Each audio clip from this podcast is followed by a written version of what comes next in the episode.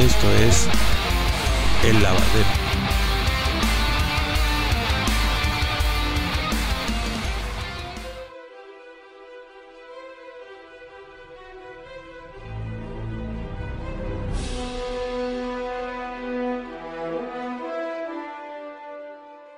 Buena noche, buena tarde, amigos, ¿cómo están? Bienvenidos a este su lavadero número 30, el lavadero número 30, 30 programas al fin. Muchísimas gracias a todos los que nos han escrito en las redes sociales, en YouTube, en Instagram, eh, a través de, ah, ya se me fue de Twitter. Muchísimas gracias, muchísimas gracias en verdad a todos los que nos han dado sus comentarios. Y bueno, hoy, hoy en especial va a ser un programa, es un lavadero guampabuloso. Ahora sí, nos vamos, nos vamos a, tirar de la tercera cuerda. Pero bueno, eso más adelante eh, les voy a contar cómo va a estar el asunto. Y Gus, ¿cómo estás? Muy buena noche, buena tarde, buen día. ¿Qué me cuenta el mercader de Yavin, el traductor de los Yaguas? Cuéntame.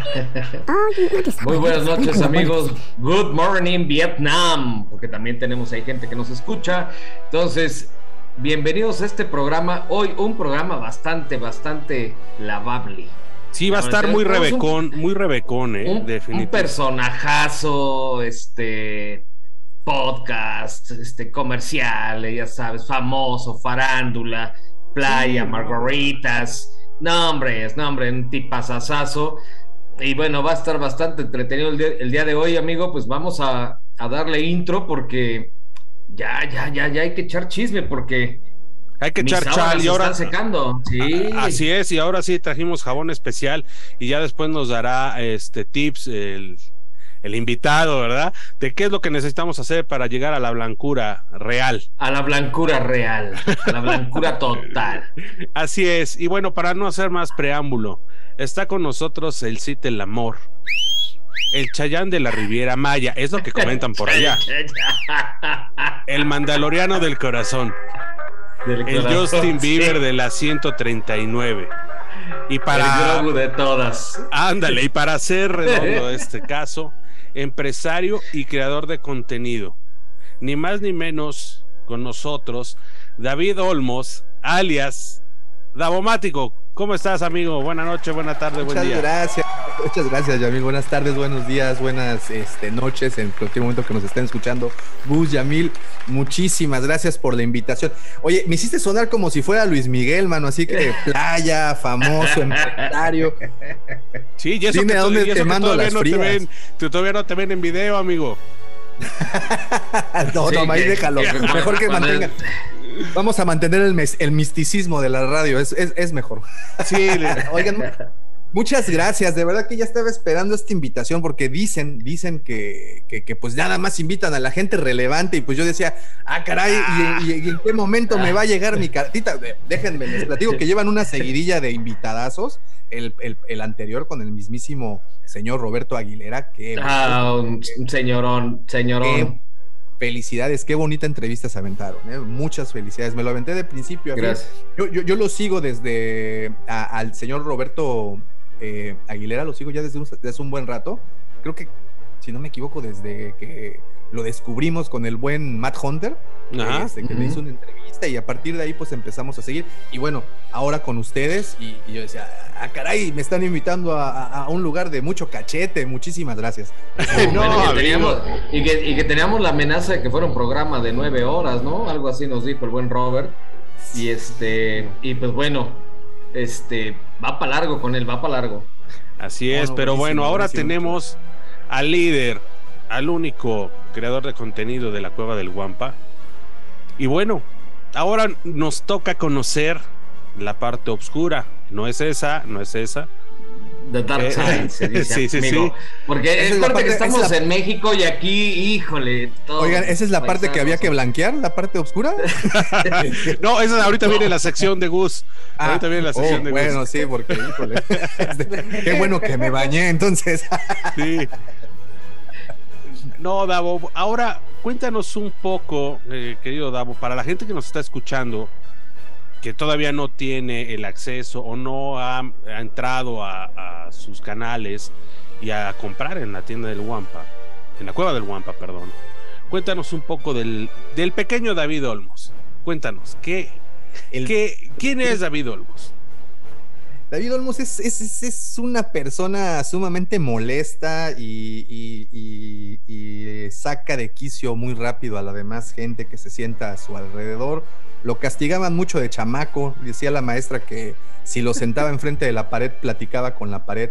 Eh, entonces, ese pequeño pues siguió hablando durante toda su primaria, secundaria, preparatoria y ya cuando llegó a la universidad le dijo un maestro, oye, pues sabes qué, pues tu talento es este hablar, entonces, ¿por qué no te dedicas a la radio? Entonces el pequeño David Olmos creció para volverse locutor eh, y, pues bueno, aquí andamos, que eh, nos mudamos de la radio al sistema digital porque nos patearon de todas las estaciones que hay aquí en Cancún, que son como tres nada más, pero pues de todas las pasamos ya todas las conoces, sí. Ya todas las conozco, la verdad es que ninguna llenó mis expectativas y dije, muchas gracias, mejor me voy a hacer mi changarrito propio y aquí estamos. Aquí estamos y sí, es, es de verdad, muy, a mí me gusta muchísimo todo, todo esto.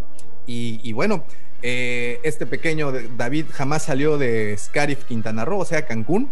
Eh, aquí he, estado durante mis 43 años con sus debidas pausas para irnos a residir a algunos otros sitios por cuestiones de estudio y trabajo.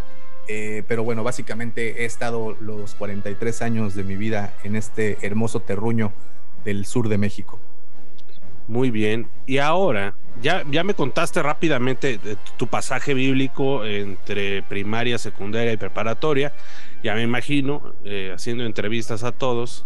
¿Y en qué momento, mi querido Damomático, en qué momento aparece Star Wars en tu vida? Digo, ya me hablaste que rápidamente te gustaba mucho hablar. Ahora, ¿en qué momento aparece Star Wars y te entra la, la, la cosquilla, en buen plan, Ay, qué bueno, sí. De, estar, de estar con el rollo de Star Wars. al menos eso sí se me hace reír, ¿no? Sí, sí, sí. Es que, amigo, es que, amigo, tus preguntas de veras, estás en México, amigo. No, bueno, es que si no se las pongo así, si no se las pongo así, no se va a reír. Oh, no, no, no, cuidado, cuidado. No, hay que ponerlas de ninguna manera. No, pues es que, como crees? Con esa bola de barbajanes que trabajo los sábados, pues. que ya ahorita les va a tocar, ya les va a tocar lo sé, yo lo sé, que les llegue, que les llegue la, voladora. Eh, ¿Cómo llega Star Wars a mi vida? Yo creo que igual que todos, las películas son así como muy importantes. Eh, aunque les soy muy sincero, pues durante mi adolescencia sí me desprendí un poco de las películas. Aunque los cómics siempre estuvieron presentes, eh, yo no era mucho de salir. Así es que los viernes, sábados me la pasaba en casa y la manera como me encontré para entretenerme esas, esas estadías, pues bueno, fue leyendo, ¿no? Me gusta, desde siempre me ha gustado mucho la lectura y pues cuando llegaron los cómics, pues ahí estábamos, ¿no? Esto fue más o menos entre el 95, 96, 97, que era esa, eh, esa adolescencia de las que les hablo, pero después desapareció, fíjate, de hecho, eh, Star Wars, el coleccionismo, no llega hasta, le calculo que hasta el 2008, y el gran o los grandes culpables de esto es eh, The Clone Wars o las caricaturas que aparecieron ahí en, Nickelodeon o Cartoon Network, ya no me acuerdo. Cartoon Network. El Cartoon, ¿verdad? Y, definitivamente el juego de Force Unleashed. Recuerdo que un día estaba justamente escuchando un podcast de ese entonces y el, el, locutor decía, es que puedes jugar con Darth Vader y no necesitas dar espadazos, los levantas y los mandas volando a todos me emocionó mucho cómo, cómo lo estaban narrando. Me compré el jueguito y pues vámonos, ¿no? Y eso eh, hizo que de nueva cuenta despertara eh, el amor por la saga. Y pues eh, todo se vino a dar el todo, le vino a dar el traste cuando conozco al señor Lucifagor por ahí del 2009 o 2010, ya no me acuerdo. Que pues bueno, también él siendo gran fanático y gran coleccionista, nos empezábamos a ver por cuestiones de ex esposas, nos empezábamos. Ah, caray, explica eso. no, es, una, historia muy, es una historia muy bonita, es una historia muy bonita. También ahorita se las cuento, no, no pasa absolutamente nada. Eh, em, empezamos a coincidir y empezamos pues, prácticamente los sábados, ya saben, en la carne asada, ahí platicando, y jugando Xbox y, pues platicando y platicando. Eh, nos volvemos a, digo, afortunadamente tanto para, para Lucifagor como para mí, lo que fue el 2011, 12, 13, 14, 15, fueron años muy buenos para el trabajo. Eh, y pues por, por, por, tal motivo, pues cada uno jaló por su lado, pero pues teníamos esta, eh, o sea, siempre el contacto. además de que desde que nos conocimos, somos eh, bien aficionados a juntar las estampitas del álbum Panini. Entonces, pues era el pretexto para vernos sí o sí en el 2010, en el 2014, en el 2018, que fue, bueno, el 2018 fue así como que ya de nueva cuenta el encontrarnos, pero ahora sí para, para ya no separarnos. Eh, y yo creo que ese tiempo, eh, a partir de, les digo, del 2008 para acá, fue un reenamoramiento de, de, lo que es todo el gran mundo de, Star Wars. Obviamente eh, en el 2012, cuando viene la compra y todo eso, pues se nos vino, se nos vino a, caer, el mundo, ¿no? Este, como que no sabíamos qué iba a pasar con Disney y todo eso. La verdad es de que fue una grata sorpresa el ver que la compañía del Orejón eh, se puso las pilas y empezó a producir tanto y pues eso nos alentó bastante. Y justo con eso, bueno, pues yo ya empecé, eh, una vez conociendo a Lucy Fagor, una vez viendo La Pasión, una vez que también me, estuvo así como que medio orientando con las nuevas colecciones, pues no faltaba el amigo que se iba a Estados Unidos y que te traía algo, que tú mismo eh, viajabas y pues comprabas algo. Ya saben, aquí en México era, sobre todo aquí en Cancún es eh, muy complicado. Bueno, en ese entonces era todavía un poco más complicado conseguir las cosas. Ahora ya no lo es porque pues ya tenemos la cueva, ya le facilitamos todo a todo el mundo por acá. Pero antes no lo, no lo era, ¿no? Era, era muy difícil tener ese tipo de material y productos pero pues bueno, lo teníamos, ¿no? Y poquito a poquito alguien se iba, te traía y ahí empezó. Y yo creo que ya el gran crush, ya así, el, el, ya me fui como chivito al precipicio con Star Wars, fue justamente en el 2017. Eh, yo, como les platiqué, eh, siempre he sido muy aficionado a la radio y he sido locutor desde hace 20 años. Y eh, Lucifer pues también tenía esa cosquillita, quería hacer radio. Un día me invita a su casa pues para poder platicar respecto a algún proyecto que, pudiéramos armar. Y cuando entro a la cueva del Wampa original, como la denominamos en ese momento a su casa, a su cuarto, eh, dije, güey, ¿sabes qué? Pues para qué hacemos un podcast, ¿por qué no mejor prendemos una cámara y mostramos todo lo que hay aquí, ¿no? Porque de verdad que eh, fue así una explosión tremenda, ¿no? De un año para otro eh, él se volvió en este coleccionista empedernido, como le digo, eh, completista, digamos, porque ya brincó a la otra etapa.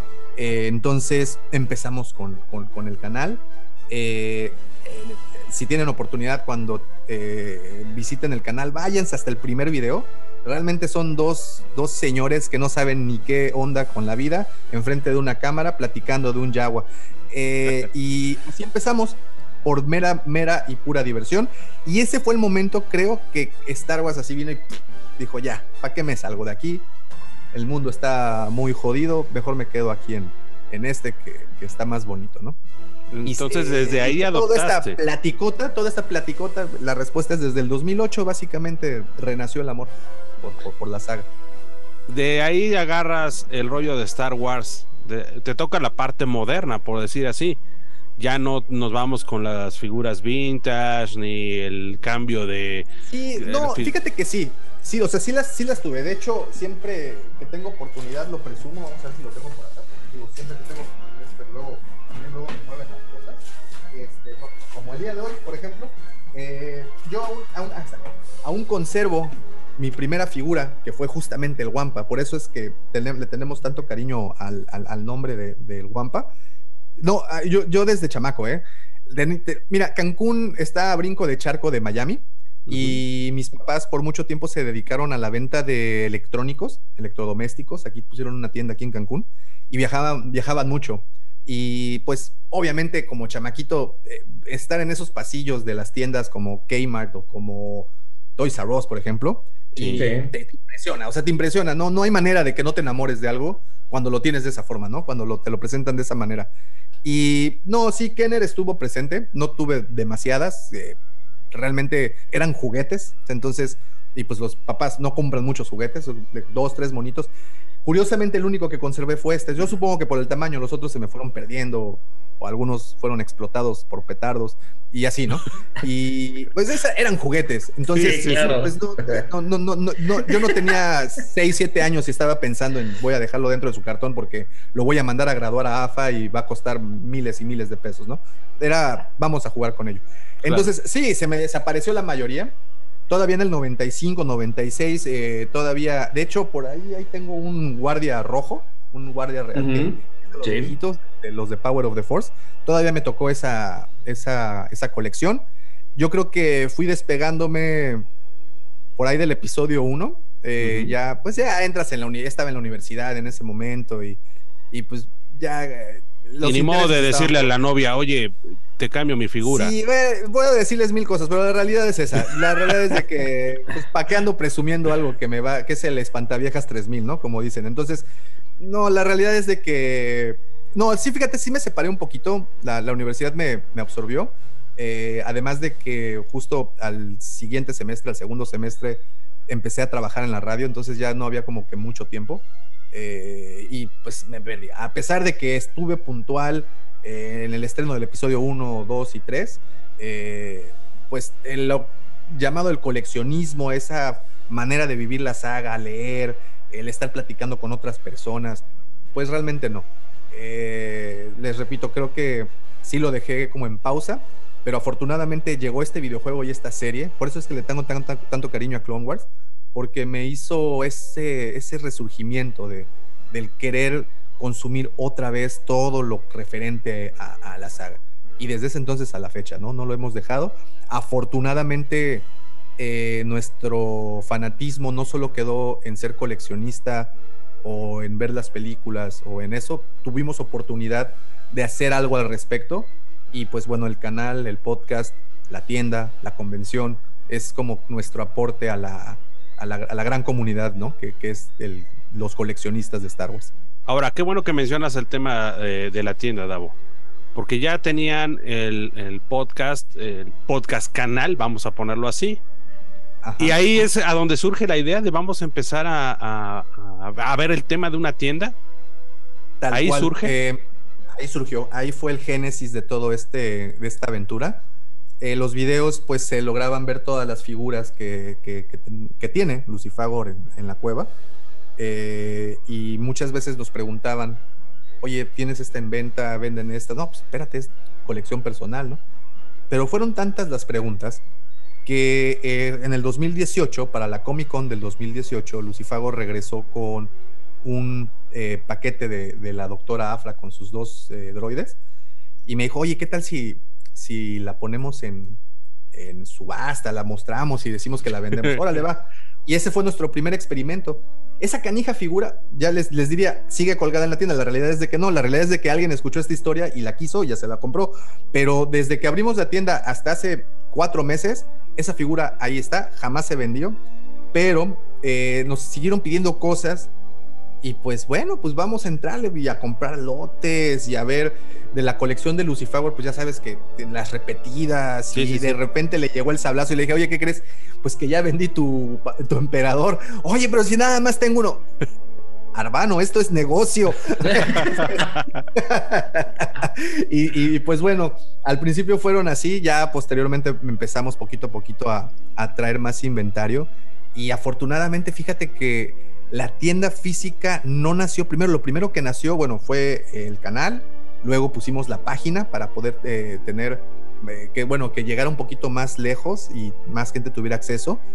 Vimos que la página empezó a jalar y de ahí creo que se tomó uno de, una de los riesgos más importantes, que fue el haber asistido a la mole del 2019 como expositores para llevar la tienda y la aceptación de la gente fue algo brutal, o sea, nos, nos, nos llenó de tanta satisfacción el ver que las personas que nos visitaban, además, que, y creo, creo que esa es la esencia del proyecto, además de comprar la figura, pues eh, la plática ahí con nosotros, ¿no? Estábamos pues ahí en, la, en, el, en el, stand, en, la, en el boot de venta, y pues llegaban, nos preguntaban y pues obviamente todo el placer, vamos a platicar y a platicar y creo que eso es algo que que se quedó en la genética de la tienda.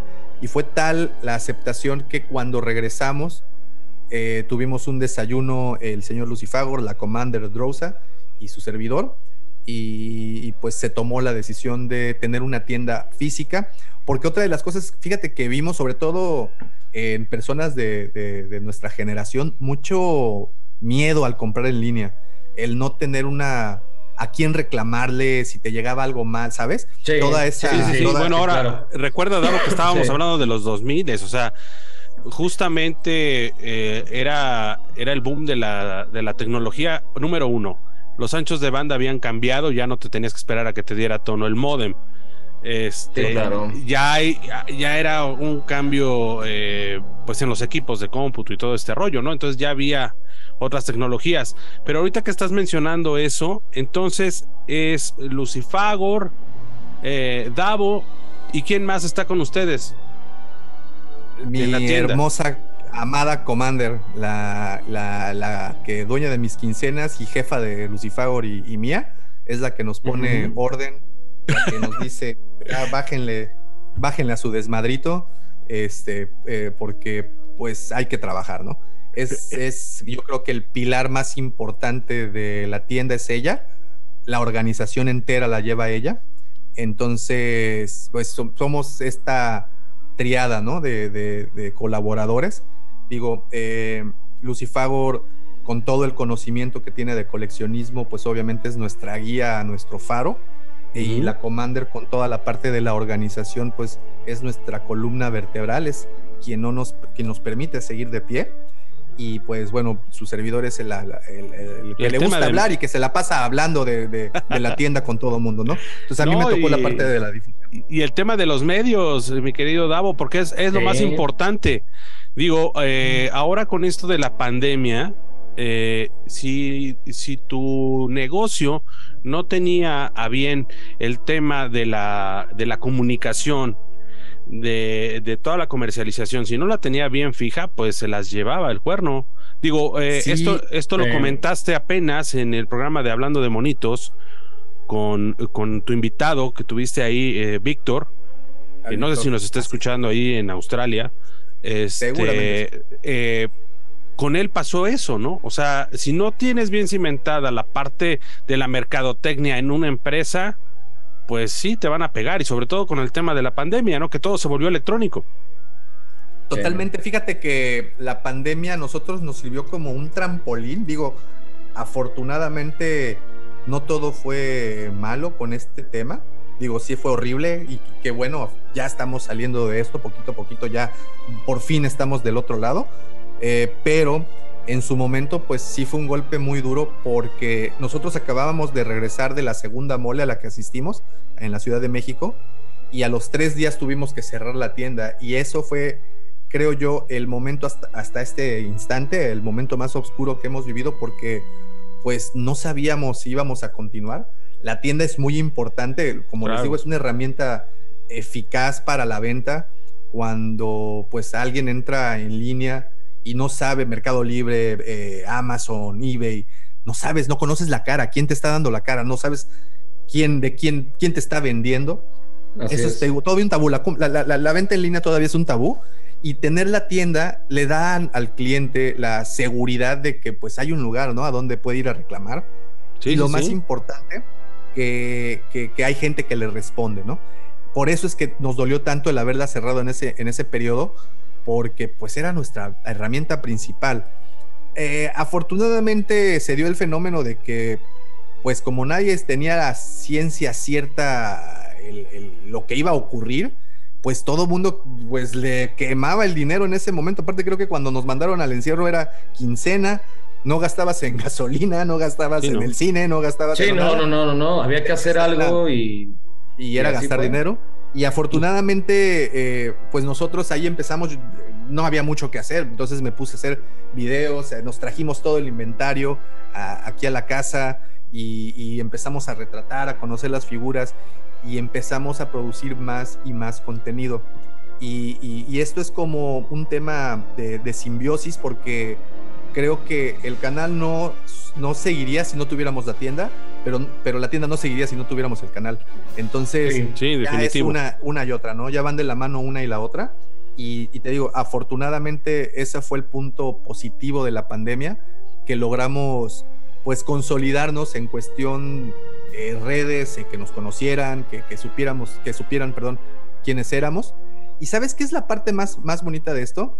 Que eh, pues saben que soy yo el que les está vendiendo, saben que Sí. es Víctor quien les está vendiendo, eh, saben que es la Commander que les está vendiendo. O sea, ya Claro. saben que compran en la cueva y saben que es Davo quien les está respondiendo el mensaje, quién es la Commander que está llevando el paquete a la mensajería, quién es Lucifagor, quien está haciendo toda la parte de inventario. Entonces, saben que somos nosotros y es por eso que les digo que es como una simbiosis perfecta, porque pues en la tienda no sobreviviría sin el canal y el canal no sobreviviría sin la tienda. Y así de sencillo. Sí, no, ahí, ahí es de la mano y es chamba de, eh, en gran parte tuya, que era lo que comentaba en el programa que tuvimos con Lucifagor, porque finalmente eh, lograron hacer, en primer lugar, la mancuena perfecta, siendo amigos. Tú sabes que eso también te da cierta base y fuerza, ¿no? Para aguantar tsunamis y de todo. Y Sí, sí, sí. ahora con, con la administración de, de tu mujer, pues vaya. Con eso ya para qué, No, no, para qué pides más, ¿no? O sea, simplemente Sí, no, no. están perfectamente bien enrocados. Y ahora, en este tema eh, de hablando de la tienda y todo esto, Davo, ¿qué figuras son las que te gustan más? Cuéntanos. A mí me gustan un chorro las de Clone Wars de medida original de 375 eh, pulgadas. Ya ves, ya ves. Vaya, ¿Ya ves? si ¿Ya quiere, ves? 375. Sí. Solo para conocedores, amigos, solo para Así es, o sea, escuchen, ¿cómo niños que nos están escuchando, 375, 375, grábense ese número. Ese es un número mágico y aparte, pues, eh, hay, eh, usas mejor los espacios. Mira, eh, me Claro. gustan mucho todas las de Clone Wars. No te niego, Black Series es una línea, siempre he dicho que es una de las dos líneas o, tres, terce- o la tercera línea más importante que tiene el coleccionismo de Star Wars porque la, la figura, la medida hizo que muchos empezaran en el pasatiempo del coleccionismo, hizo que otros regresaran, otros Sí. que ya lo habían dejado a, a- a un lado eh, y tiene por eso esa importancia y la tendrá durante mucho tiempo, ¿no? Pero pues sí, a- lo del César al César, las figuras de 375 han estado con nosotros 50 años, 45 años, Claro. no sé. Entonces, es lo que estamos acostumbrados, es de lo que hay más variedad, es de las que han salido más colecciones. Y para mí, como te digo, Clone Wars, como fue este, fue este amor furtivo el, el que hizo que empezara de nueva cuenta eh, a prestarle atención a la, a la saga, pues los personajes, algo que no siempre me había quejado y a la, y a la fecha me quejo es de que el rostro cuando se lo eh, modelan a un personaje, a una figura, cuando se lo esculpen, eh, las figuritas de 375 pues a veces no les pegan, ¿no? Por el tamaño, es- hay menos, menos área para trabajar pero en particular con las figuras de Clone Wars, y esa es la, la parte que, que- que me gusta, como son diseños de caricatura, son digitales ya, entonces pues ya es básicamente lo mismo, ¿no? Entonces no hay, esa parte, la estética es lo que me encanta, además de que creo, no me van a dejar mentir, que, que pues durante los años que se transmitió la serie, eh, pues lo- los, los personajes se volvieron muy entrañables, Anakin, Sí. Obi-Wan, Ahsoka, eh, Sí. los clones, Rex, etc- etcétera, ¿no? Entonces eh, creo que por eso es que me apegué tanto a esas figuras, en particular la línea de Clone Wars del 2010 y 2011, esta que la llaman Shadows of the Dark Side, unas que vienen en una cajita como azul, esas me gustan Ujú. muchísimo y son de las que menos tengo, como ven. Oye, Davo, y aparte, Sí, aparte me- mercadológicamente la pensaron súper bien, ¿no, Davo? Porque estábamos uniendo episodio 2, nos quedamos con el ¿y qué pasa? o por qué este Grievous tenía el problema asmático en los pulmones, todo este rollo, y pues era referencia no, ver Clone no. Wars, ¿no? Sí, O era sea, referencia. Así ahora sí que te decían, pues ve Clone Wars, no había de otra, Sí, ¿no? ¿Quién es Grievous? Pues ve Clone Wars, ahí aparece. Oye, ¿quién es este? Ve Clone Wars. Y no, y, y profundizaron mucho en personajes, ah, pues bueno, Padme, Anakin y todo, toda su, su Claro. relación. Obi-Wan lo pudimos ver más, o sea, yo creo que ahí es en donde lo conocimos más a estos, a estos tres, incluyendo a Ahsoka. Yo recuerdo, le, le soy honesto, salió en el cine la película en el 2008 y la fui a ver y no me gustó. Salí echando pestes de Azoka, diciendo que ya, ya Star Wars ya era otra cosa muy diferente a lo que habían presentado. Y, mira que yo soy Disney Lover, ¿eh? pero en ese momento eh, sí fue así de que, bueno, ¿y esta mona quién es? Pero cuando ya nos dieron la serie animada en la televisión y empezamos a ver capítulo tras capítulo y empezamos a conocer más a los personajes y de verdad el ver que la serie no era completamente hecha para niños, tenía momentos bastante, pues bastante adultos, o sea, bastante de mucha violencia, muy oscuros, pues bueno, fue todavía más en lo que cerró el trato, ¿no? Para que fuera, pues yo creo que, así como yo, muchos, ese eslabón que hizo que no dejáramos eh, a la deriva la saga. Creo que muchos quedaron descontentos de, la, de las precuelas.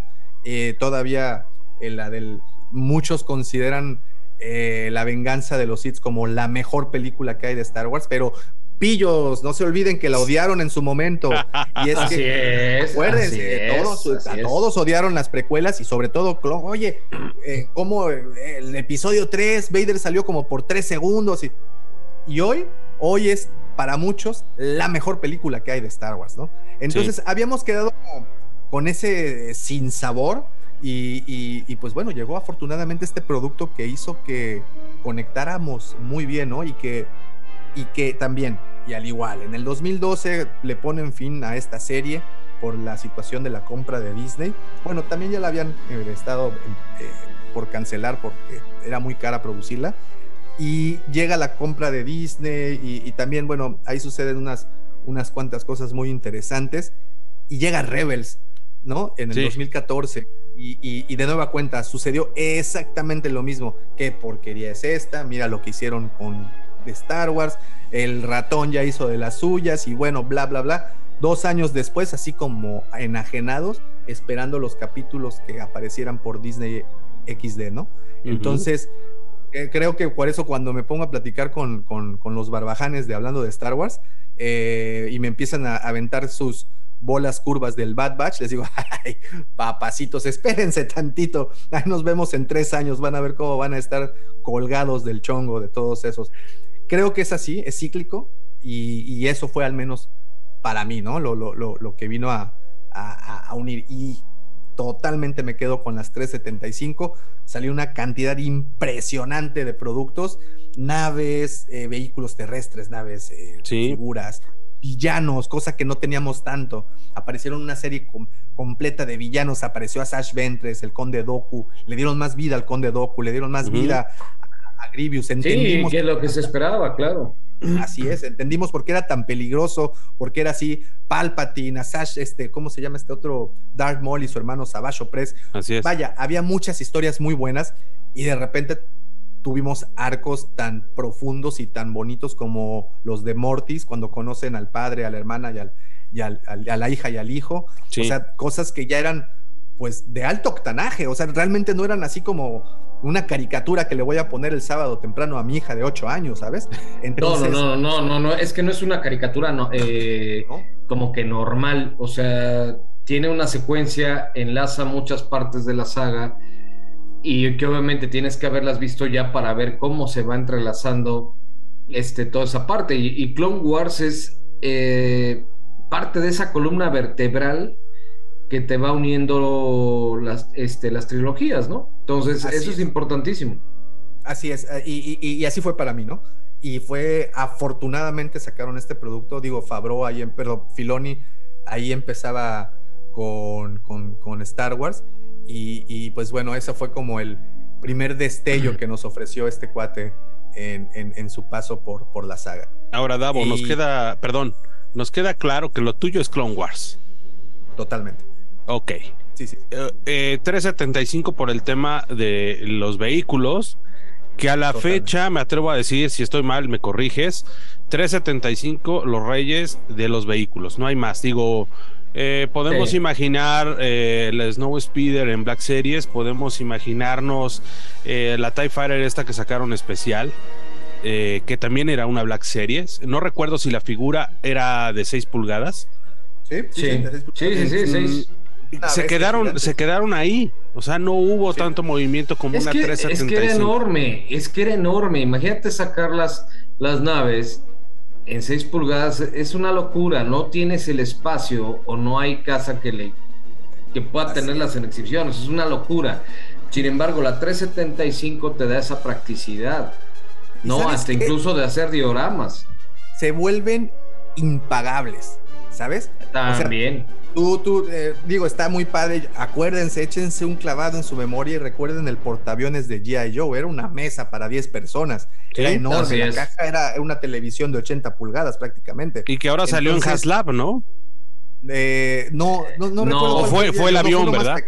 ¿O fue el avión? fue, fue, el, Tomcat, el Tomcat, el F-14 y acaban de sacar el, el, tanque de Cobra. El tanquecito este de Cobra. Y, pero una nave actualmente, o sí, un playset, una nave de 6 pulgadas, creo que a nivel costo sería muy difícil comercializar con ella. Y pasaría algo muy parecido a lo que ocurrió con el TIE Fighter. Sí se vendió, efectivamente fue popular, pero actualmente quien te lo quiera vender, te lo vende en precios estratosféricos, ¿no? Entonces, creo que esa es la desventaja. De hecho, pues por eso han salido tan poquitos, tan poquitos vehículos, ¿no? Ahí tenemos, por ejemplo, al Spider de, de Rey. de Rey. Este, tenemos por ahí a un Dubak, el, tenemos el subbike de esta Enfis Nest, tenemos el Speeder, el eh, Land Speeder de este Luke, o sea, son muy poquitos y son como compactitos, ¿no? Eh, pero pues, ¿qué pasa si queremos, no sé, algo que no haya salido, como una Tantif 4, ¿no? Imagínate la bestiosota. No, no, no. Sí, es una locura. Entonces, 375, pues obviamente, eh, creo que de hecho, pues esa es la naturaleza de la medida, ¿no? Querían vender naves y pues qué figuras le caben a esas naves, pues unas del tamaño de... Desde que éramos chamacos, de este, todas las figuras que salían eran escala 375. Sí. Las primeras de Star Wars, los Joe, todas eran 375. Los, Playmobil, ¿no? O sea, todas eran así. todos, todos eran chiquitos. El único que, los únicos que comenzaron a tener escala más grande sí fueron los primeros Joe, que eran los más grandes, pero eran ese otro tipo de cosa, era como tipo Barbie de ese tamaño. Así es. Y después los que vinieron más adelante a otra escala fueron los de He-Man, los de Master of the Universe. Más, más grande, creo que 5 pulgadas, ¿no? Más o menos. 5 pulgadas, una cosa por ahí, pero todo era 375, entonces podías mezclar todo. Sí, y, ahora la, la, perdón, Davo, este, dime. No, no, y como dices, eh, podías armar dioramas y de repente pues tenías ahí a, los Joes y tenías a, a, los de Star Wars y pues tú sabías, ¿no? Y era tu juego. Sí, ahí era tu juego, exactamente. Sí, sí, sí. Y ahora, la pregunta obligada en el lavadero, Davo, siempre ha sido el rollo de Hasbro. Hasbro y sus proyectos y sus tonterías. Va, a salir mole. Acá siempre hemos estado en contra del rollo de Hasbro Digo, desde el programa número 2 del lavadero estuvimos en desacuerdo con el tema de Hasbro y sus proyectos voladores, ¿no? Que no sabemos si lo les falta em, les falta corazón a los que producen, a los diseñadores o simplemente se están yendo por el tema del billete y háganle como quieran. ¿Tú qué opinas de este rollo en el tema de Hasbro y sus proyectos? Porque realmente, pues no hay a cuál irle, ¿no?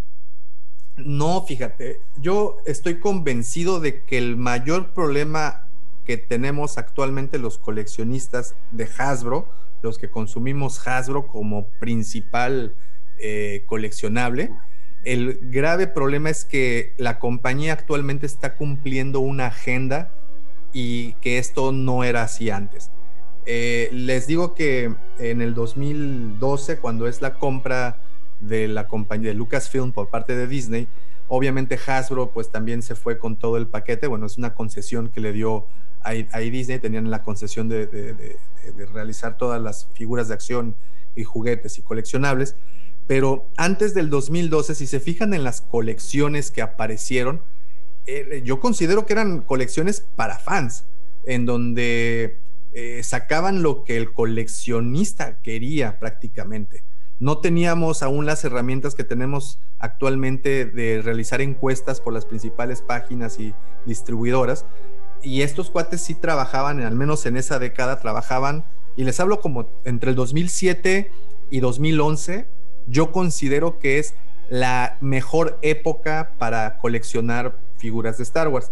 y es que es cuando aparece eh, la colección del 30 aniversario, Legacy del 2008 y del 2009, Clone Wars, cuando aparece Movie Heroes. Eh, no cumplían una agenda. Creo que la que más se apegó a la agenda fue la de Movie Heroes, que fue lanzada en el 2012 junto con este intento que, debieron haber continuado, pero bueno, falló.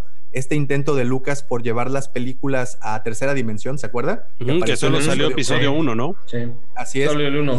Solo el 1. y, bueno, yo fui a verla en 3D y, me encantó, ¿no? Y, yo pensé que íbamos a ver más, pero pues desafortunadamente ya no, ya no siguieron. Y esa línea, la que acompañó a esa película, pues también fue muy bonita. Digo, ya no es tan costosa, no costó tanto como las anteriores, porque era una línea promocional, pero pues ahí la tuvimos, ¿no? Y esa creo que es la, como la única agenda que se cumplió o tratar de apegarse a una agenda comercial. Lo que creo que pasa actualmente a partir del 2014, 2015, con la aparición de Black Series 375, en el 2013 Black Series 6 pulgadas, la suspensión incluso de la Vintage Collection para querer unificar a la, colección en un mismo estandarte que era Black Series.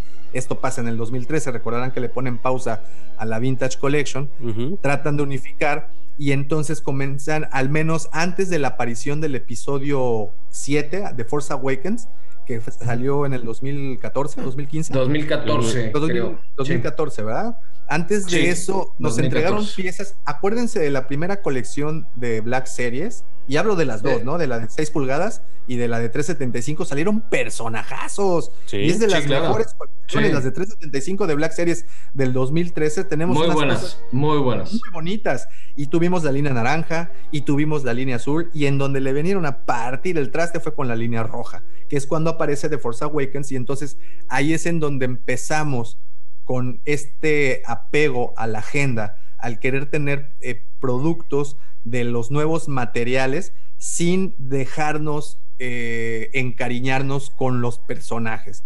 Y es por eso que ni Finn, ni Rey, ni Poe, ni Mascanata, ni la otra de pelo morado, ¿cómo se llama esta? La Holdo, ni ah, nadie este, de estos personajes, pues ha sido entrañable, ¿no? O sea, eh, pues sí, aparecieron en la película y pues ya saben, que también cuenta mucho la fuerza que les, el soporte que les dé la, película, ¿no, mi querido Davo? Porque. Completamente, completamente.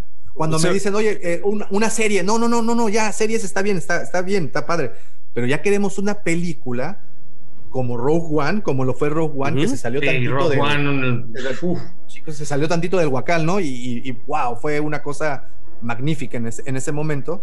Ah, eh, y, y, la colección de figuras que apareció de Rogue One pues la verdad es que es buena, ¿no? Y, las originales, las que aparecieron en caja negra y rojo, pues volaron. Actualmente estamos teniendo un poco de problemas para mover la nueva colección, pero por ejemplo, este Mace, eh, no, Base Malbus, el, amigo de Chirudin en la, colección negra con rojo, es el, personaje está desaparecido, ¿no? ¿no? No lo encuentras. Sin embargo, en la nueva presentación, pues ahí lo tienes. Entonces, creo que sí se vivió una pequeña magia con Rogue One eh, pero no se vivió de la misma forma con las, las secuelas, que ojo, a mí me gustan mucho, ¿eh? no, no, no estoy diciendo que, las, que sean malas, incluso el episodio 8 y episodio 9 me recontraencantan, pero creo ¿En serio? Sí, sí, completamente. Yo soy de los defensores de Ryan Johnson. Amigo, yo te, amigo y amigo, yo te lo dije. No, bueno, bueno, yo Lo que sea de Star Wars, lo que sea de Star Wars, si eres un fan de esos honorables, disfrútalo. Porque de otra manera no, hubiera habido nada. O sea, disfrútalo. Sí, disfrútalo, va a tener sus críticas y todo, pero disfrútalo. Vendrá, vendrá lo mejor después, pero ellos tenían que sacar para volver a jalar a la gente otra vez adentro de la saga, porque ya llevábamos siglos sin nada de Star Wars. O sea, sí. Así es. Así es, así es. Y, ahorita, ahorita discutimos eso. Pero eh, yo creo que ese es la el principal problema que tiene actualmente Hasbro, el cumplir la agenda. ¿Y sabes cuál fue el momento en el que mi teoría toca, toca fondo, toca ya así rock bottom, como dicen? Eh, fue el sable de Reba y todo lo que apareció alrededor de Reba. Ah, no. digo que el personaje sea malo, tampoco digo que sea bueno, pero vaya, es un personaje nuevo y se volcaron la promoción completamente hacia este personaje. Y entonces le diste material de sobra a los haters para decir inclusión forzada, eh, un personaje. Todo les diste. Ya saben, todo. Todo, Ah, exacto. Le, serviste en bandeja de plata. De plata, todo para criticar. A esa, comunidad para poder exactamente generar crítica tras crítica. Bueno, eso es por parte del material audiovisual. Ahora, por parte de los coleccionables, pues también lo vimos, ¿no? Reba apareció en la Retro Collection, en la Vintage Collection, apareció en 6 pulgadas, apareció en esta Mission Fleet. Todas tuvimos, Funko acaba de, apenas acaba de, sacar su versión, ¿no? Pero pues Hasbro se fue con todo. Y para acabarla de amolar, sacan como proyecto de Haslab su sable. Y ahí sí dije, no mames, a ver, este, es un producto. Mira, la promesa original de los Haslab era sacar productos que no habían salido previamente a la venta. Háblese de un vehículo completamente nuevo o de un personaje que no haya aparecido antes. Esa fue la promesa. Y es por eso que el Razor Crest y antes el Ketana o la Barcaza de Java fueron tan exitosos. Porque definitivamente y por mucho, nunca nos imaginamos tener un mueble como la Barcaza de Java. nunca nos imaginamos que íbamos a tener algo así, la verdad. Luego aparece esta serie y, y, aquí van a decir, oye, te estás contradiciendo porque pues al final el Mandalorian, y el Razor Crest pues fue de agenda, ¿no? Porque pues era la serie que tenías en el momento. Pero para hacerle justicia, la verdad, lo tuvimos una temporada, fue un buen producto. El Mandalorian es considerada eh, por muchos como la mejor serie que ha aparecido para Star Wars. Y, y, creo que esa es la diferencia, la pequeña diferencia, que fue un producto buenísimo, ya digo, podríamos en, ahondar y, enumerar la razón por la cual fue el mejor o ha sido el mejor producto y, Obi-Wan pues no lo fue. Eh, y esa razón le dio un escalón, un trampolín a ese proyecto del Haslab. Y empezamos con el primer tropezón que fue el Rancor, ¿no? Sí, el Rancor. es la primera, todos argumentamos, porque yo también era de los defensores, es que es la primera vez que lo vamos a tener en esta escala. Sí, sí, es cierto pero no era la primera vez que íbamos a tener un Rancor. Ya habíamos tenido cinco o seis versiones muy buenas. Habíamos tenido el Kenner, habíamos tenido el Power of the Force, habíamos tenido el del, el del, 30 aniversario, el habíamos tenido el Legacy, habíamos este, el de 30 aniversario, habíamos tenido el de 375 de Black Series, versiones muy buenas del, de la bestia esta. Y sí, efectivamente, nos entregan uno de 6 pulgadas muy bonito, increíble. Yo, en lo personal, quería que se hiciera, estaba muy emocionado porque se hiciera, eh, pero pues ya lo teníamos, ya lo habíamos tenido previamente. Y creo que ese factor wow no lo encontraron en ese producto. Y esa fue una de las razones. Y bueno, muchos me dicen, no, pues es que no le pusieron buenas eh, los tiers estos, ¿no? Los, los, los, Las metas, los plus. los regalitos. Sí, efectivamente, no, no le pusieron eso, pero ¿saben qué? son plus, como lo acabas de decir. El producto principal se debió haber vendido por sí mismo. Los otros son los otros son sumas. Y si, se hubiera vendido por sí mismo si lo sacan en 375 para los que no tuvieron la oportunidad de, tenerlo en su momento. Sí, Pero... E, eso y, a lo mejor también fue mal timing porque lo sacaron antes de la serie. Entonces, y, y, luego sacaron los tiers, pues bueno, que eran estos, eh, yo les llamo como dulces para terminar de convencerte de hacer el gasto, y nos entregan a un look, nos entregan al gamorre, nos entregan unos huesitos. Dices, híjole, a ver, ¿dónde está Ula? ¿Dónde está Malakili? ¿No? Que eran los que queríamos, los que no han salido. Oye, Davo, y, al, final, y al final del, del tiempo, lo que estamos pidiendo, a lo mejor en el tema de coleccionismo, que sabemos bien que las figuras que están saliendo no son para niños, es para coleccionistas, netamente. Eh, es que siempre ha sido para coleccionistas. Así como tenemos la barcaza de Java, que no venía nada de cartón. A mí que me, me corriges, Davo, si la estoy regando. No, trae nada, de cartón, viene todo perfectamente bien hecho, en plástico como debe de ser.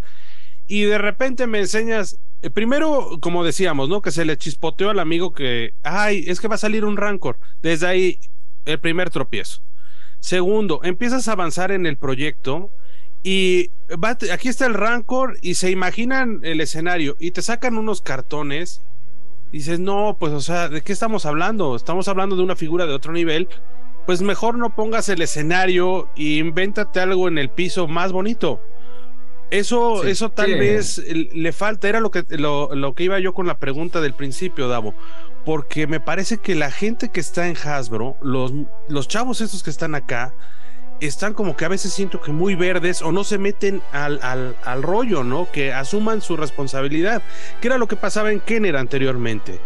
Digo, ahorita tienen tecnología, tienen herramientas de última generación en las manos, que si te dicen, hazme un molde para el lunes de la semana que viene, ya lo tienes. O sea, lo puedes hacer con esa tecnología. Y antes con Kenner no pasaba eso y había gente que hasta se metía a, ver el jueguito.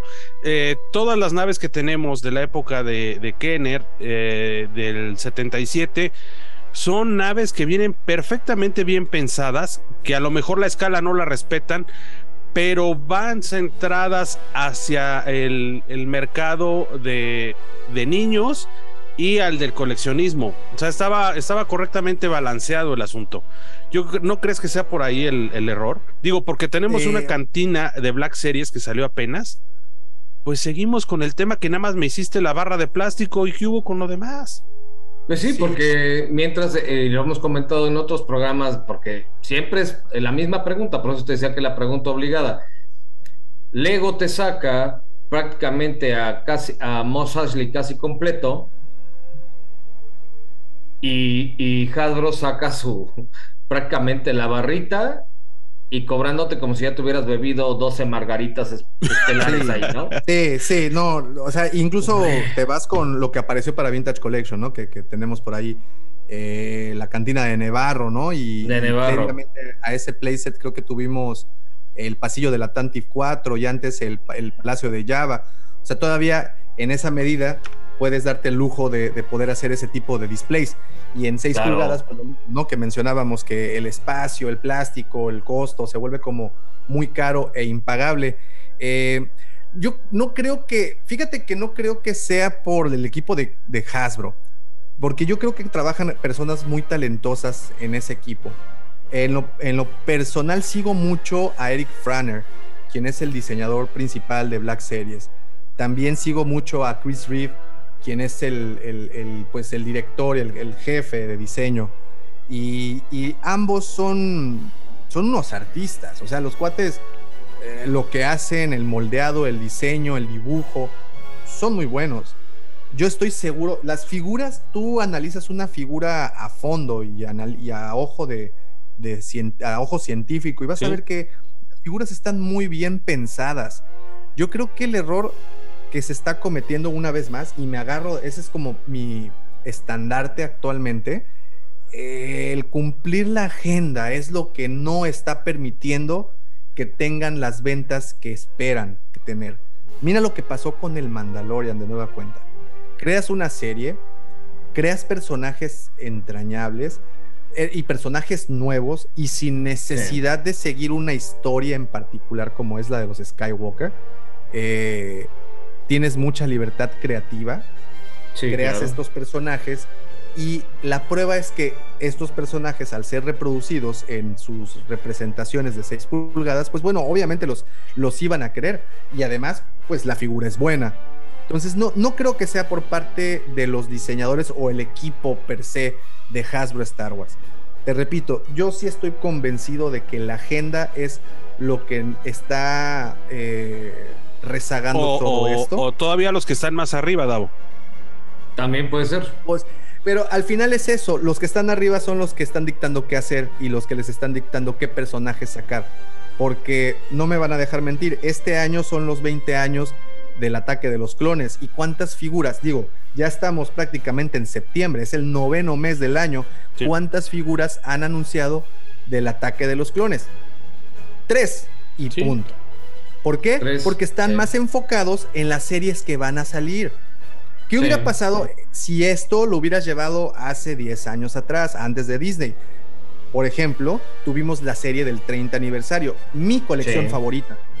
Mi colección, al, menos en presentación, monos, calidad de los monitos, 30 aniversario es, una de mis, es mi, mi colección favorita. ¿Por qué? Por todo el corazón que lleva ¿sabes? Tú estás, estamos de acuerdo que esas figuras actualmente las empacas con Vintage Collection y te la venden como de lujo. Claro. Por la cantidad de accesorios que trae, ¿no? Y Davo, todavía tenías el lujo de que hasta la base venía incluida. En alguna la base venía incluida.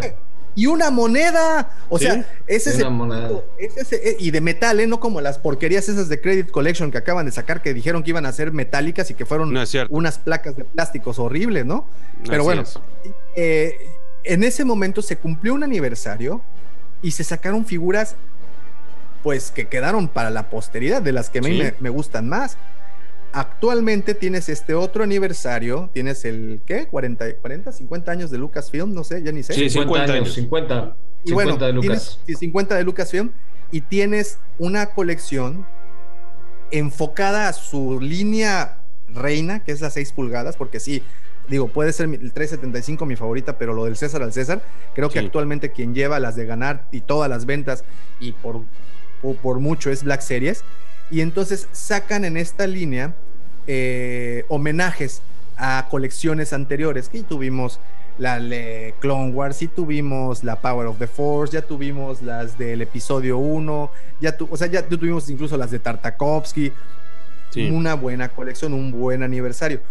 Yo de verdad que creo que hoy en día más de uno creo que pensamos que nos hace falta figuras del ataque de los clones que con Ayla Secura, Kidamundi y Barry creo que, ah, y, eh, eh, creo que ya sacaron igual a en Pipeline sacaron a Barry Sophie y creo que está a esta Shakti, ¿no? Pero están todavía en Pipeline, todavía no la vemos, ¿no?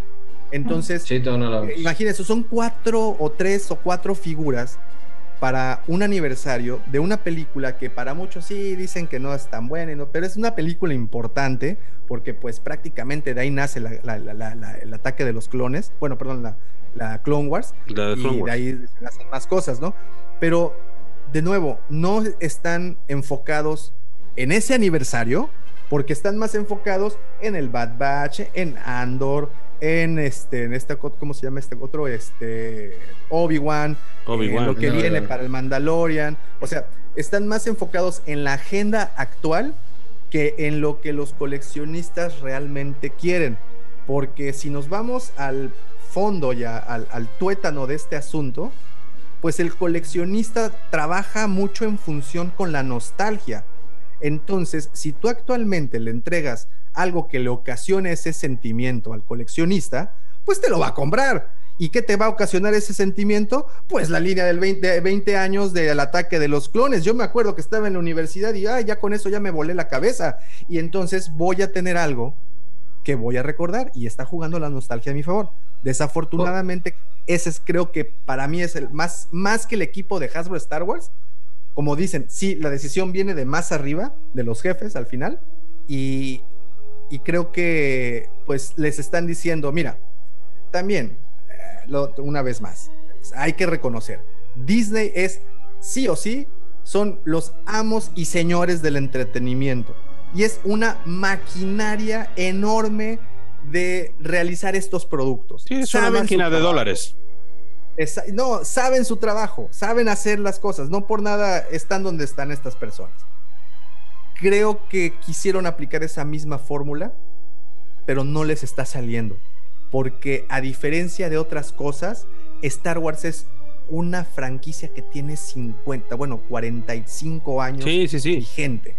Son 45. Es ya es un culto, ya es un culto. y mira, yo creo que Hasbro creo que tiene, digo, me desmentirán ustedes que son más de más de mundo aquí en la luna de Endor hay poco que ver más que árboles e pero este, creo que Hasbro tiene la capacidad, porque así lo ha hecho desde que compró Kenner, de poder sacar las suficientes líneas y personajes a diestra y siniestra, ¿eh? A diestra y siniestra. Lo que no se entiende, o yo creo que el punto de nosotros acá, y creo que lo comparte Yamil, es porque y a lo mejor ahí, ahí entra la parte tuya de la agenda, es por qué sacar dos, tres cositas nada más cuando tienes una capacidad enorme para sacar 10 líneas diferentes al mismo tiempo con todos los personajes, sin necesidad de estarlos metiendo a HasLab, sin necesidad de mandarlos a tiendas de manera exclusiva, porque tienes toda esa capacidad, venderías 10 veces más. Aquí regresamos, este, Gus, y, estoy casi seguro que Davo va a compartir esta idea. Eh, el tema mercadológico en Hasbro puede que esa parte esté eh, fisurada. Eh, el tema de las preventas en Hasbro me parece que les está jugando un, les está jugando chueco, o sea, no les está jugando para bien. Me parece que el tener el sistema que están llevando ahorita de las preventas se los están comiendo. Prueba de ello, la cancelación que sucedió apenas con las Black Series. Por andar con la preventa, ya nos diste en la torre.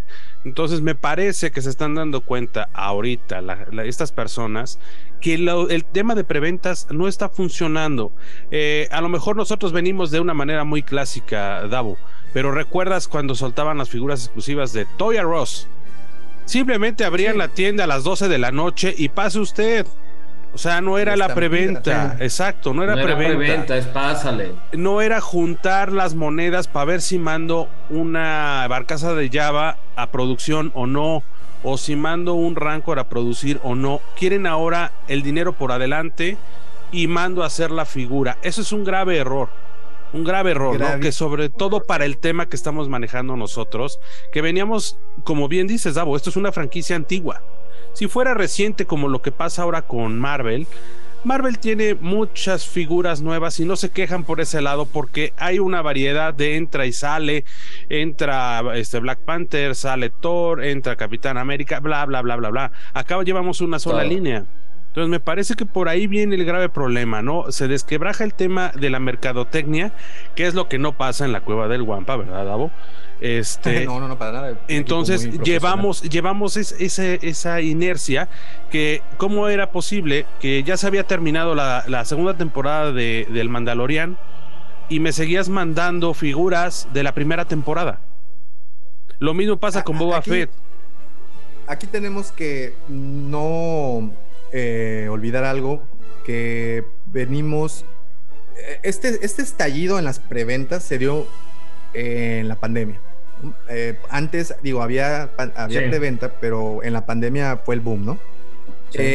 y siempre o se lo he adjudicado al hecho de que por mucho tiempo, por al menos un año, todas las plantas de producción pues estuvieron trabajando a un 30% o menos.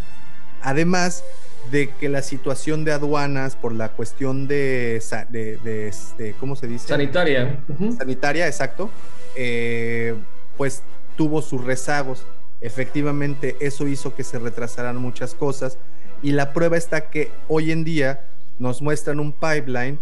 Eh, este pipeline a los dos meses ya tienen la figura en físico y al mes ya la están mandando al domicilio ahorita hay un chorro de casos con la Vintage y Black Series que se han estado, que hemos estado recibiendo figuras que pensábamos que íbamos a tener hasta diciembre, pero están llegando antes. Ah, háblese de un Obi-Wan, de un Darth Vader de la serie de Obi-Wan, o sea, todas esas pues llegaron mucho, mucho hasta el look, ¿no? El look. Eh, eh, hasta, exacto, del, del Mandalorian, ¿no? Que ya, ya, ya, bueno, hay unos que ya empezaron a llegar.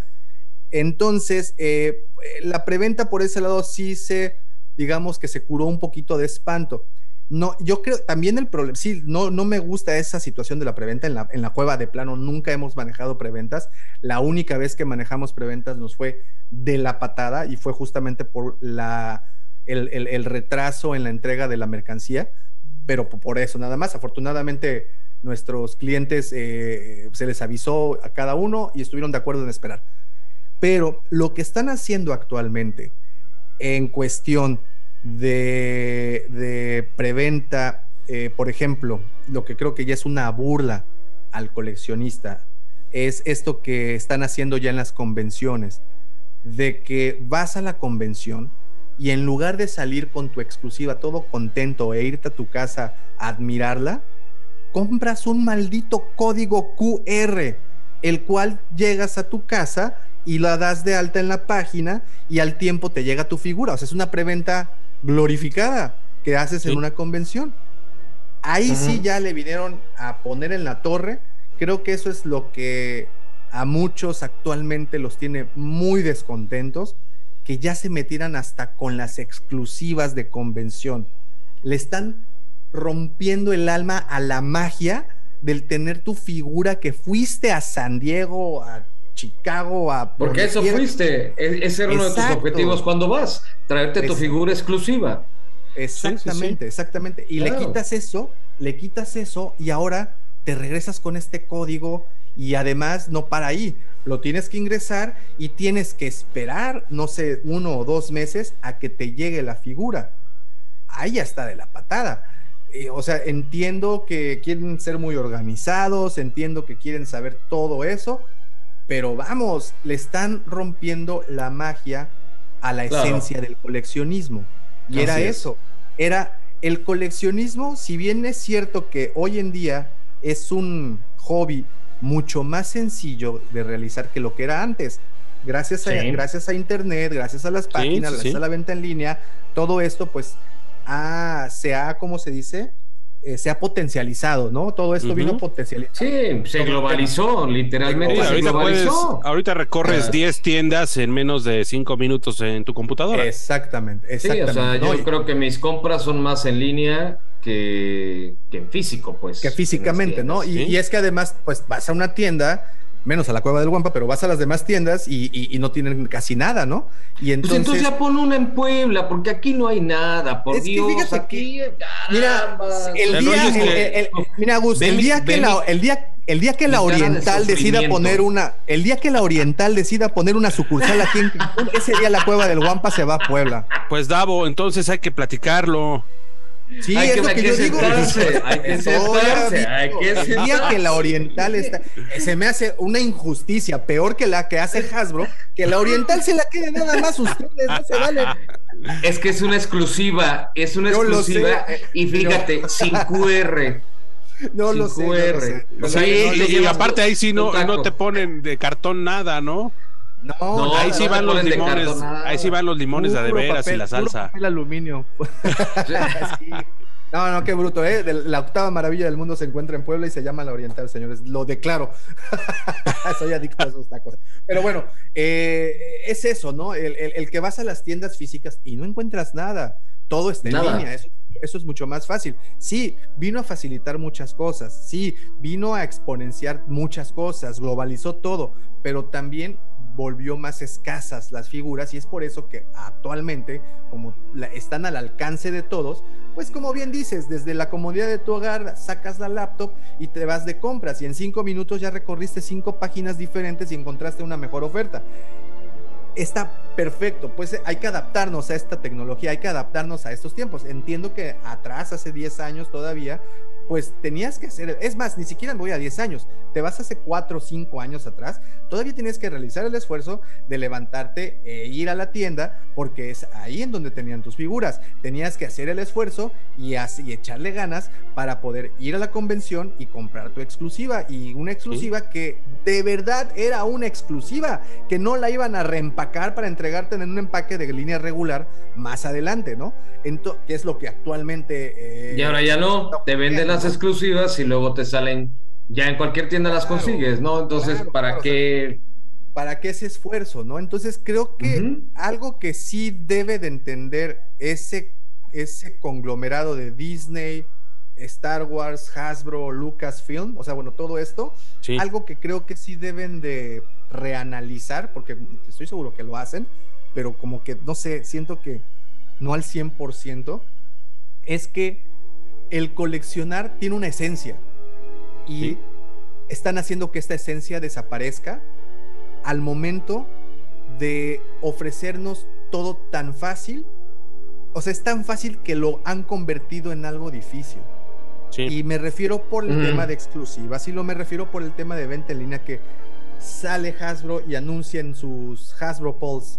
Eh, mañana se abre la preventa del Anakin y a la una de la tarde, ¿no? Y ahí estás esperando, esperando, una de la tarde, pum, te metes y ya se acabó.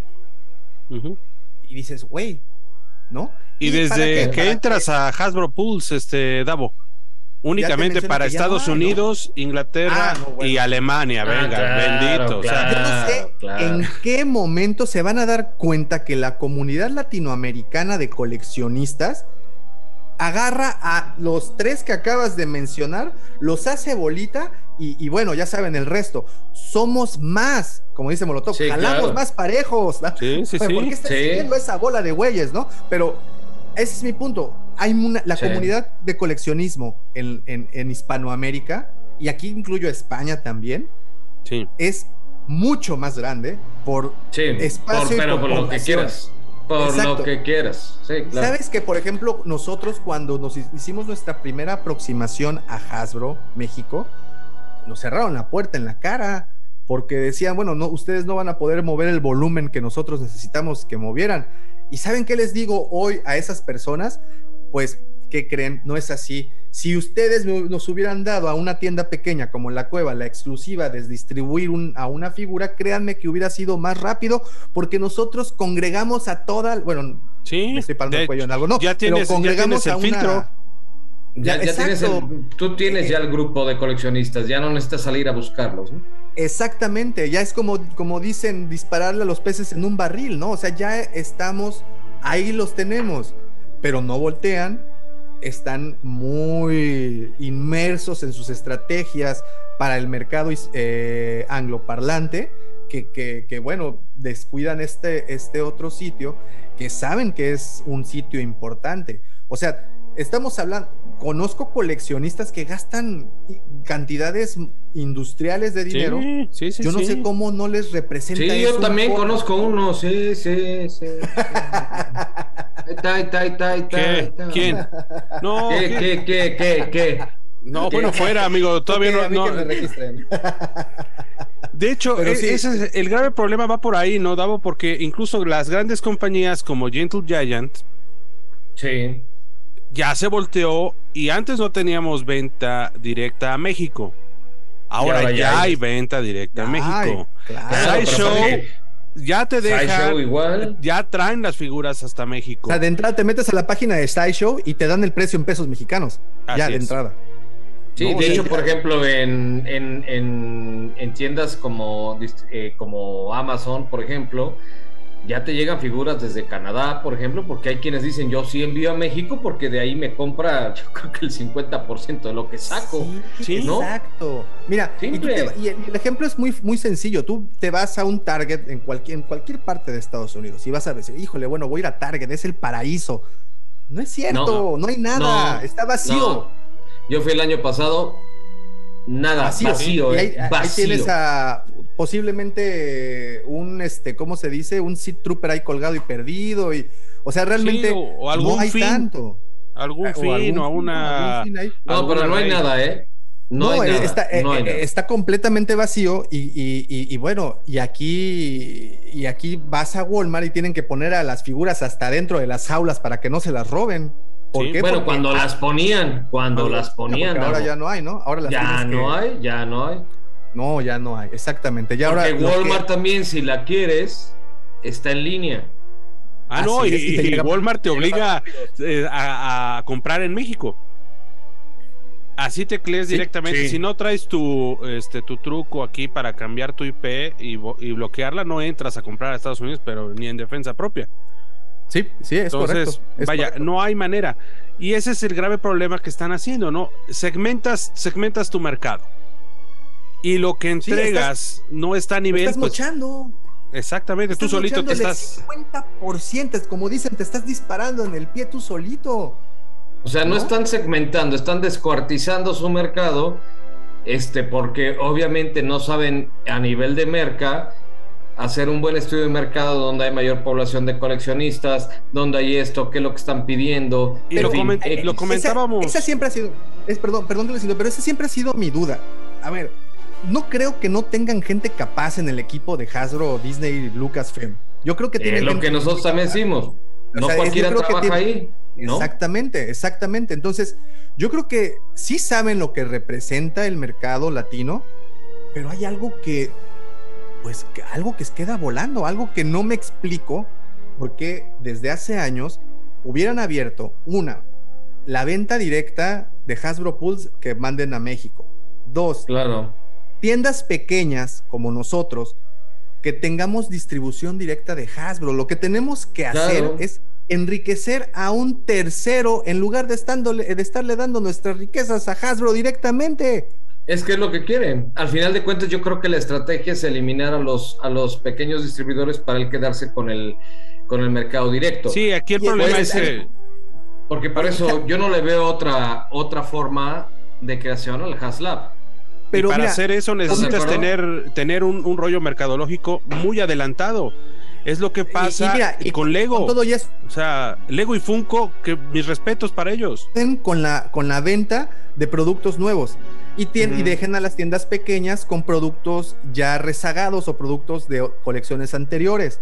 Al final, la cueva del Wampa, la, la- la tienda, no... eh, los mayores ingresos que recibe no son por figuras nuevas, no es por la última Black Series ni la última Vintage Collection. No, es por las anteriores. Exacto, es por las Legacy, por las 30 Claro. aniversario, por las Power of the Claro. Force.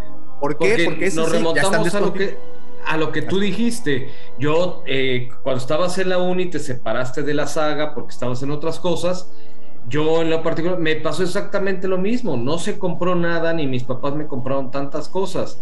Entonces, ahora que puedo, pues quiero retomarlo. Pero Claro. tengo que buscar esas piezas que salieron antes. Las nuevas no me preocupan porque esas.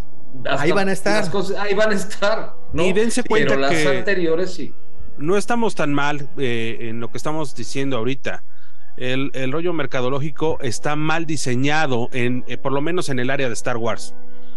Eh, en las otras áreas Sí. me parece que va bien. Lo vimos con el, el- la, ¿cómo se llama esta? La mochila de protones de los cazafantasmas. De los O sea, no inventen, brutalidad, en menos, en menos tiempo recolectaron todo, llegaron al tope y todavía los adicionales, este Davo, ¿qué adicionales eran? No nos presentaron nada en cartón.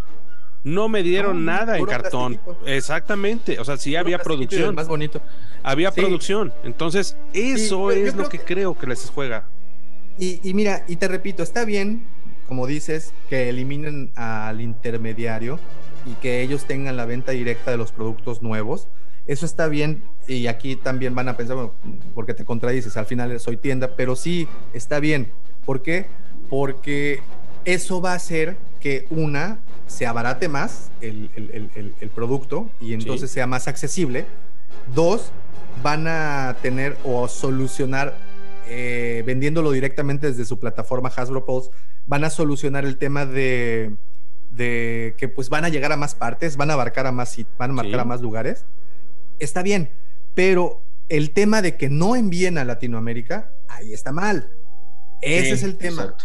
Y yo creo que es- ese es, ese es todo el tema. Y, bueno, ya ni favoreces, y a terceros eh, y a cuartos y a quintos, que son los que Es- acaban encareciendo la figura. Ese dinero no va para Hasbro, va para el cuate que, que se queda eh, el de intermediario.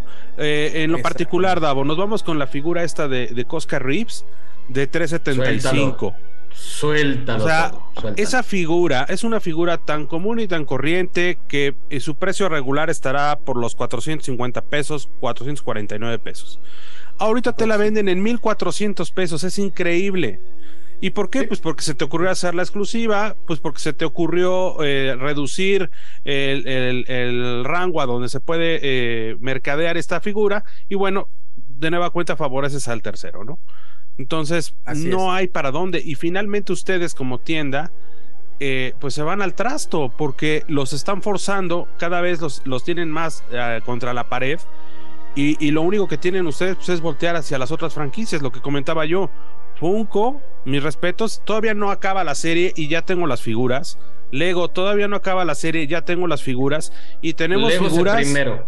y tenemos figuras de todos. ¿Recuerdas este BD1 eh, que va a salir, o ya salió más bien, este, en Lego? Lo vienen anunciando sí, desde hace sí. dos meses.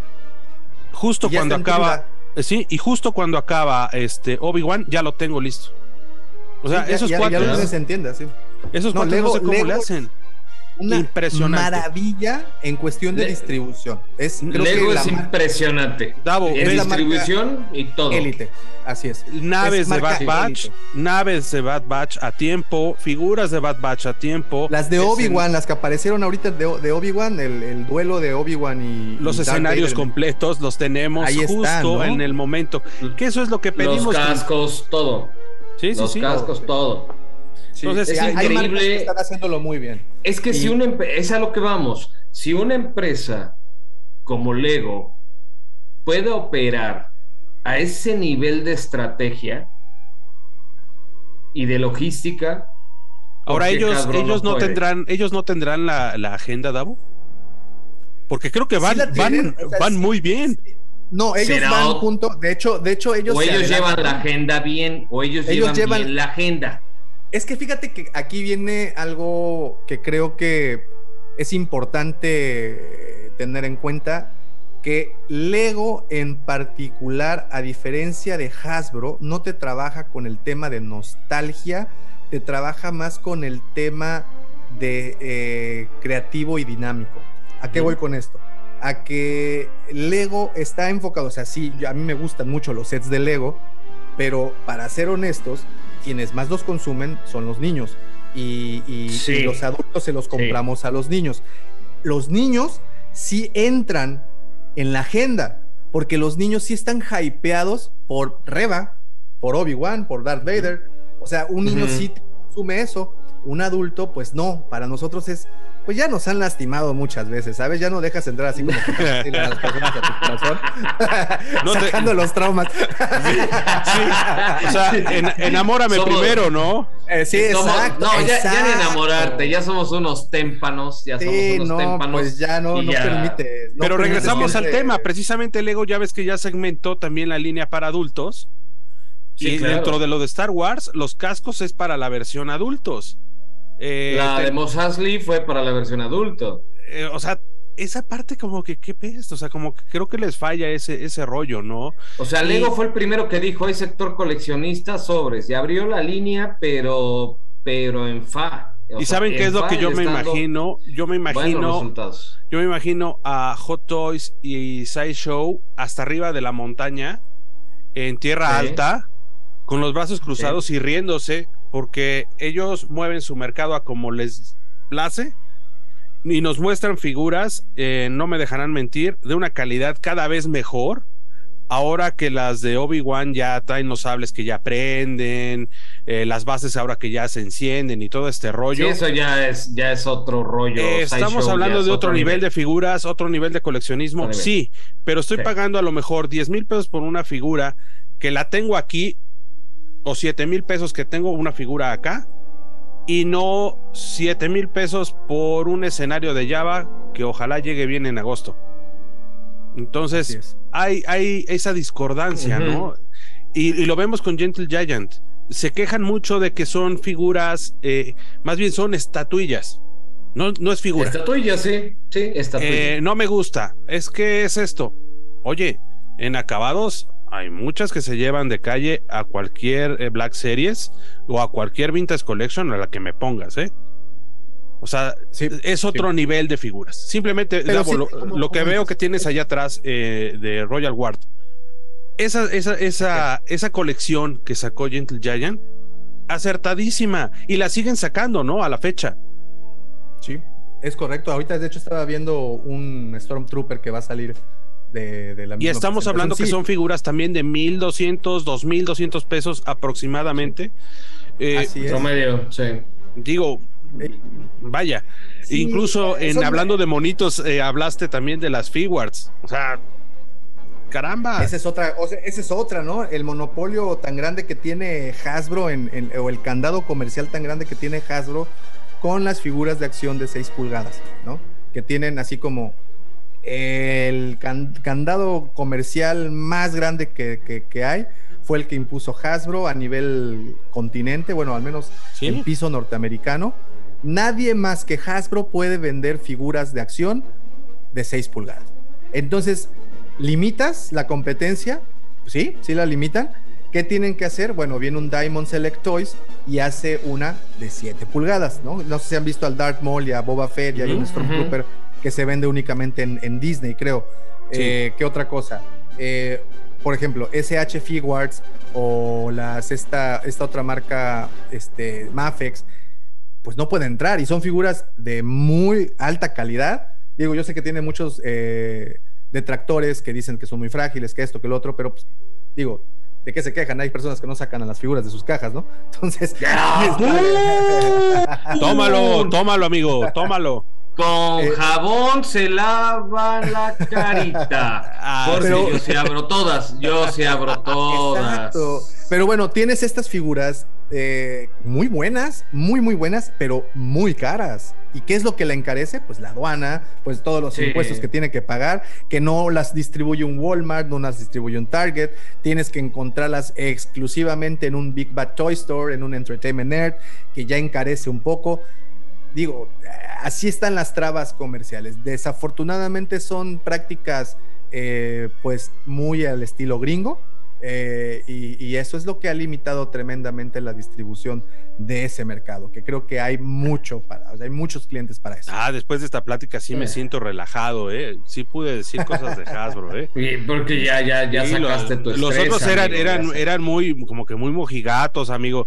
Nosotros invitados, no, es que yo no puedo, es que yo, yo soy chiquito y, no, pues yo no, no, estuvo muy bien, Davo, y la verdad eh, qué, gusto hablar con alguien que, que, en primer lugar, sabes del tema porque estás ahí detrás de, la tienda y sabes todo lo que hay en tras bambalinas y todo el show que se lleva esto de la venta de, de coleccionables de Star Wars, que no es nada fácil.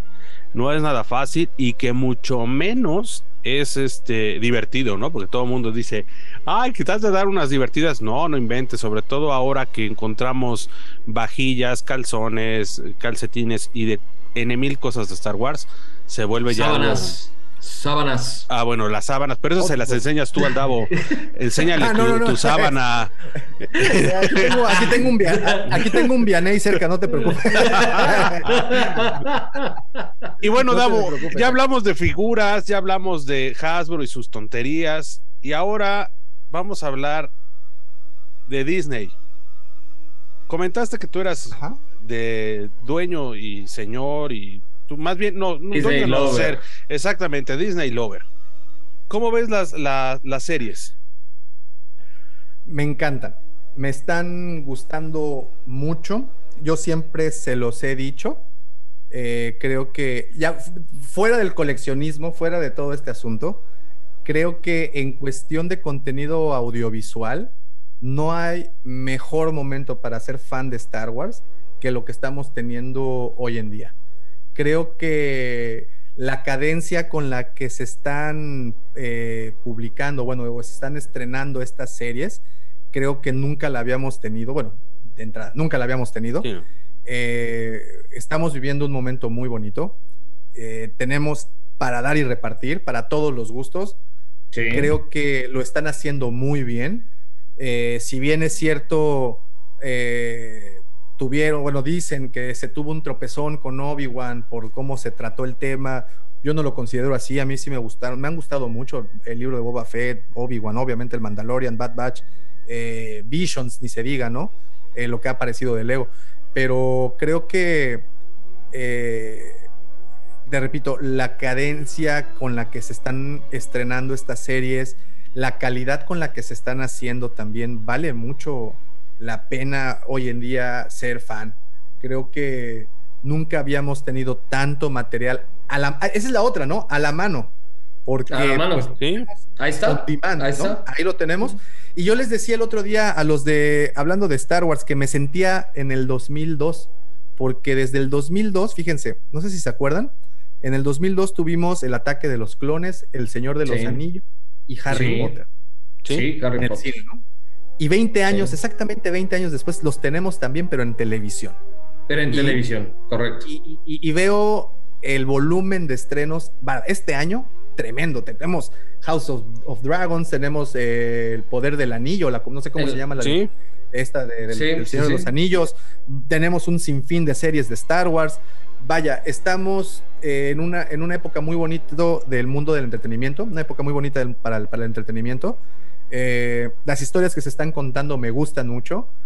Obviamente, eh, sí es cierto, el producto de Star Wars se ha infantilizado mucho. Digo, en un inicio fue creado para niños, pero siento que de una u otra manera había madurado y otra vez está regresando a ser blanco, pero pues no importa, al final eh, me gusta mucho cómo es. Yo no veo Star Wars siendo gore, yo no veo Star Wars sangriento, yo veo, yo siempre he, hecho esta analogía. Para mí, Star Wars es como, como la Navidad, es un sinónimo de Navidad, ¿saben? O sea, Star Wars es esta sabanita acogedora y calientita con la que te tapas cuando te sientes mal.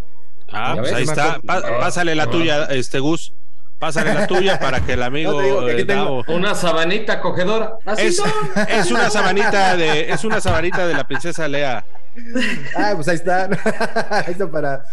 Pero te digo que eh, creo que, mira, una experiencia personal. Eh, la primera, cuando me divorcié, la primera noche que pasé fuera de casa, lo primero que hice fue poner Star Wars, porque era lo que me mantenía tranquilo.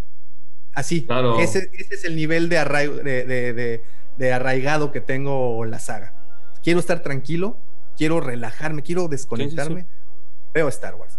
No quiero pensar, no quiero, no quiero estar demasiado analítico, no quiero estar simplemente le pongo Star Wars. A lo mejor porque pues ya le he visto muchas veces, ya sé de lo que se trata, no le necesito prestar tanta atención y sin embargo sé lo que viene. Es ese sentimiento de seguridad que te da el, el, hecho de saber, sabes lo que pasa y sabes que cada vez que lo ves es satisfactorio. De esa forma es la cual yo concibo Star Wars. Es, es Navidad, de nueva cuenta. Ahora, ¿crees? Y el tener estos Ajá. Sí, te escucho, te escucho, Davo. Termina. Ah, bueno, no, y el tener estos productos a la mano, pues bueno, obviamente es increíble, ¿no? no nos, nos, nos, nos viene a, híjole, a llenar los sentidos en toda manera. Ahora, ¿crees que injustamente estamos haciendo mal eh, el juzgar? Sobre todo porque en los tiempos modernos ya todo el mundo es director, director de fotografía, escritor, vaya, todos son virólogos, médicos, de todo. Entonces, eh, hemos juzgado mal el rollo de Disney en las series. Eh, me parece que eh, todavía no hemos llegado al punto de leer las letras chiquitas en las en las producciones, ¿no? En las distintas producciones. Eh, empezando por Mandalorian, no le recriminamos absolutamente nada. La crítica fue muy suave, estuvo muy tranquila, porque claramente al empezar la serie y al finalizar, obviamente, es basado en personajes de Star Wars. Basado. Eso nos falta entender en esa parte. No, no, no, podíamos esperar que un mandaloriano eh, se subiera al halcón milenario y destruyera este, TIE Fighters. No podemos, esa parte no, porque no es una película. Me parece que estamos eh, comparando series de televisión que nunca había, este, que no ha habido series de televisión hasta apenas de Star Wars con películas. Eh, simplemente el tiempo de producción no es el mismo. Eh, lo que pasó con Obi-Wan, igual, nos, vaya, es que fueron muy poquitos, es que le faltaron. Pues es una serie de televisión, no estás hablando de una película. ¿Quieres ver una película? Vaya, esa, esa, parte como que no, y es lo mismo que pasó con las, eh, con las secuelas. En las secuelas nos dimos vuelo, ¿por qué? Porque era comparar películas con películas. Pero también, exactamente, pero también no leímos las letras chiquitas. O sea, basado en personajes. Ahí, ahí, por ejemplo, los fans hay de todo, ¿no? O sea, no te puedes casar solamente con todo lo que sucede alrededor de los Skywalker. ¿Por qué? Porque al final de cuentas hablar de Star Wars son infinidad de mundos, o sea, infinidad de galaxias. Entonces, eh, yo creo que ahí tienes que ser un poco más abierto, o tenemos que ser un poco más abiertos, porque al final de cuentas en esas galaxias que se visitan, en las primeras trilogías, la primera trilogía que vimos, los diferentes planetas y todo, también hubo vida y hubo toda una serie de historias que pueden sacar y pertenecer a la saga sin ser parte de la línea principal con la que se inició, que es la vida de los Skywalker, ¿no? Por eso siento que falta a nivel de película una de los orígenes y eso se tendría que remontar hasta la Old Republic Sí, remontarnos a antes de.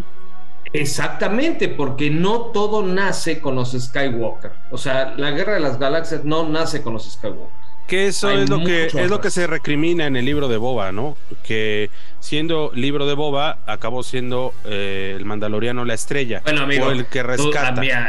Ahí, ahí, ahí voy a darte mi opinión porque dice libro de Boba Fett, no la vida de Boba Fett. Sí, ahí el problema es, es que, hay que entender. Eh, eh, era, un, era un personaje que tal vez, digo, nos hubiera gustado a todos eh, no sé lo que, lo que diga Davo. Eh, nos hubiera gustado verlo en la etapa de cazarrecompensas y no en la de la redención, que ahora eh, está muy de moda redimir al malo, ¿no? Que el malo lo hacemos bueno. eso también ya lo comentábamos en lavaderos pasados, Davo, que ahora está muy de moda al malo hacerlo bueno, o sea, lo vemos ahora con las series estas de narcotraficantes, ¿no? Acaban, híjole, es que no, pues no era tan malo era buena gente, ajá, pero cuando mataba a las personas, pues era todo lo contrario, ¿no?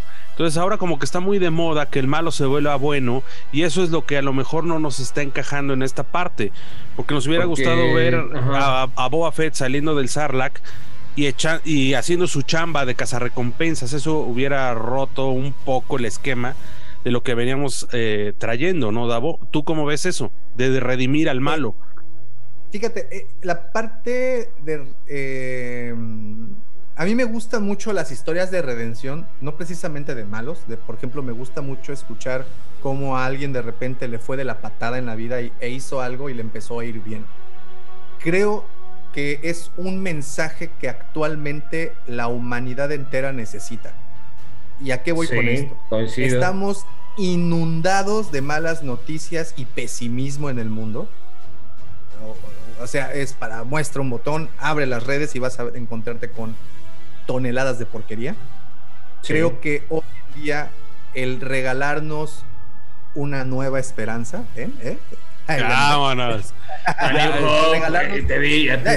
Star Wars es rima, Star Wars rima. sí, sí, sí. Este, Star Wars es un estilo de vida, así es. Así es. El regalarnos una esperanza es algo que creo que es un mensaje muy poderoso que creo que necesitamos. El redimir a los malos nos da esa esperanza. Creo que nosotros ya estamos viejos, eh, ya estamos un poco eh, corrompidos, corruptos, no sé, no sé cuál sea la manera correcta de usar el término, pero creo que nosotros ese mensaje es más difícil que lo asimilemos. Creo que ese mensaje va más para las generaciones que vienen y es un mensaje poderoso y necesario. Voy a salirme tantito de la coraza del Disney Lover para entrar en un poco en la parte eh, del comunicólogo que, he sido por 20 años, que en algún punto tuve oportunidad de estar al frente de un micrófono dando noticias y el leer de repente un guion en donde amanece un embolsado, descuartizado, en donde ves que en una, ciudad simplemente no llueve y se están muriendo de sed, en donde de repente ves las guerras, guerrillas, injusticias por todas partes, y de repente prendes la televisión para entretenerte, relajarte y poder tener esta luz al final del túnel, creo que esa es la función de, la, de, esa redención de la que se queja la mayoría de las personas. Eh, no lo vemos, efectivamente es difícil verlo así, porque pues queremos ver sangre, o sea, queremos violencia, queremos continuar con esa inercia que traemos de nuestro día a día. Pero, una vez más, estos productos, en particular los productos Star Wars, Disney Star Wars, están diseñados para generaciones que vienen, que vienen empujando, y creo que esas generaciones merecen ese mensaje, porque de verdad creo que hoy en particular es muy importante que la humanidad entera tenga esa esperanza de nueva cuenta. Y aquí salió completamente mi lado mariposón, lo siento, pero creo no, no, que... No, no, no, pero creo que tienes toda la razón, tienes ah, toda la razón en esa parte. Para mí es eso. Digamos, yo creo que de tanta noticia que, se vive, o de lo que vives normalmente fuera, y de lo que te enteras, pues ya llegas muy violentado, no violento, llegas muy violentado mentalmente y este, y pues obviamente esa, esa parte de esperanza sí es importante que esté, ¿no? Obviamente también tengo mi opinión, eh, igual que Yamil, de que, bueno, para, eh, pues el malo siempre será malo, pero este, al final de cuentas sí pueden existir una que otra historia en donde sí hay una, redención importante, ¿no? Que puedes enmendar el camino y poder estar... Y, poder pasarlo, ¿no? Fíjate, yo soy muy, muy, muy, muy fanático de, de la saga de canción de Hielo y Fuego, que posteriormente se convirtió en un juego de tronos. Ahorita está La Casa del Dragón. Sí. Me eché todos los libros, la serie, ya sabes, me, como buen enajenado, ¿no? Entonces, eh, ahí te muestran una serie de personajes muy crueles, unos personajes que dices, ¿vieron la de Juego de Tronos? Sí. ¿Te acuerdan de, esta personaje Cersei, la reina?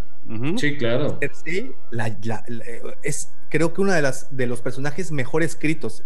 El otro, Theon Greyjoy, ¿no se acuerdan de otro personaje que pasas de odiarlo a despreciarlo, a tenerle lástima y luego admirar?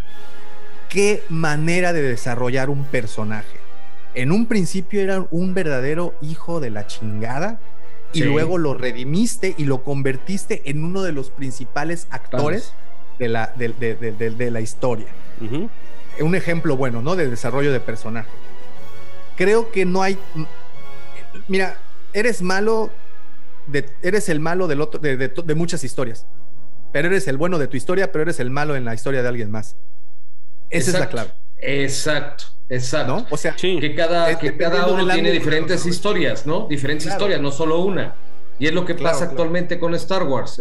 sí, aquí el rollo es que, como, como comentas, ah, lo que juega a lo mejor en nuestra contra es la edad, ¿no? Que ya que me estés dando esta receta durante muchos años, dices, oye, ya bájale tantito, no, no es necesario. Incluso el tema, eh, platicábamos, la, no recuerdo si fue en el podcast pasado o el antepasado, eh, platicábamos que en Star Wars pues no es necesario el tema de la inclusión, que me lo estés eh, poniendo en la pantalla cada 10 segundos, inclusión, inclusión, inclusión, inclusión, porque pasa este tipo de cosas, lo que pasó con la Reba, ¿no? Que acabaron, pobrecita, no tiene nada que ver la actriz y bueno, acabaron desgraciándola. El, tema de la inclusión se me hace ridículo porque pues Star Wars era inclusivo desde antes de que la palabra se desde mucho antes. Estás, hablando de que en la primera película de repente entran a un bar y hay aliens con humanos, con no sé qué, todos están chupando a toda madre.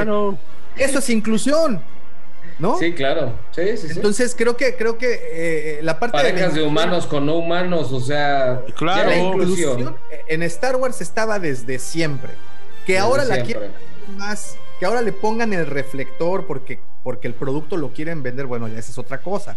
Pero en la naturaleza de la serie, de la saga, estaba la inclusión. Sí, claro.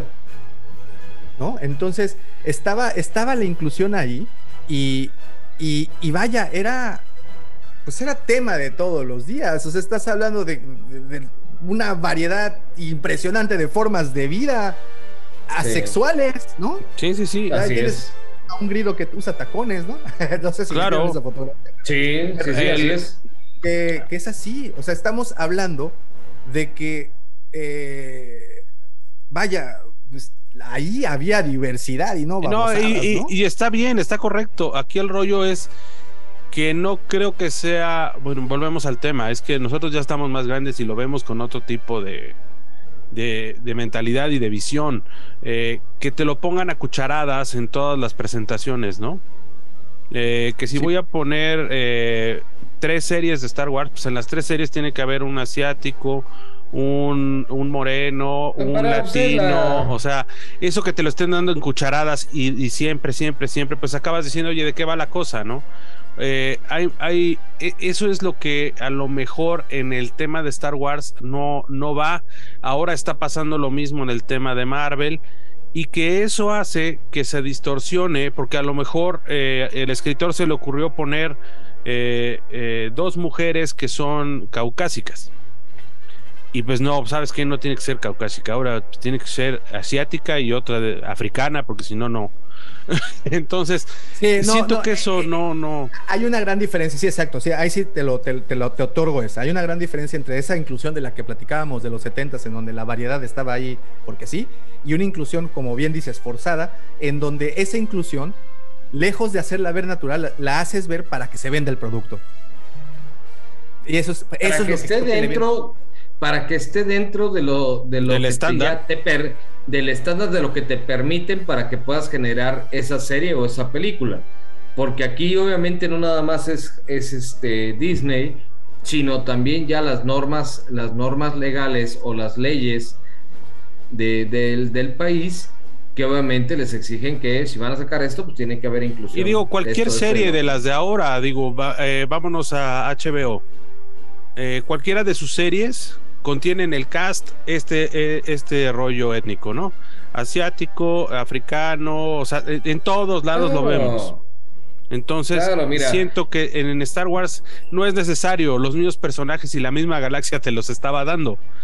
Pero que lo estés dando a cucharadas, eh, me parece que eso es lo que hace que se arte y se suelten los haters, porque fue lo que pasó con la niña esta que interpretó a Rose en pues las secuelas, ¿no? Es, que acabó mejor cerrando y les diste todo, les diste todo en bandeja, todo en bandeja, porque aparte, pues también, digo, no soy actor ni mucho menos, pero creo, considero, es mi opinión personal, que también en ese papel a la actriz le faltó un poquito, entonces ella puso como que todavía el último clavo, ¿no? Y bolas, güey. Y bolas. Sí, sí, sí, pero. Le dieron con todo, ¿no? las incoherencias. McGregor a defenderla. Aquí a lo mejor me va a saltar el dado. Eh, las incoherencias de Disney, o sea, vámonos, por, vámonos, vámonos por una línea. ¿Sale? O sea, si voy a hacer eh, verde todo el tiempo, pues verde lo dejo. O sea, no porque ahora eh, estoy haciendo mi nueva serie, me decanto por la segunda opción. O sea, si voy a hacer siempre verde, verde lo voy a hacer y listo. Ese es el problema, no nos han presentado una congruencia. Dejas de sacarme una Lea Slave en figura, porque dices que, ay, pues casi no tiene ropa. Y en el último, en el episodio 9, dejas que se besen dos personajes que en Star Wars no había sucedido solamente con Lea y Han Solo. ¿Mm? O sea, siento que esa parte, pues, como que la regamos. Sí, bueno, eh, sí, sí, o sea, sí es cierto, hay incoherencias, sí es cierto, hay inconsistencias también. Eso, eh, eso. En, cuestión del discurso que tienen, sí, sí es cierto, tienen sus, sus, tienen sus contradicciones.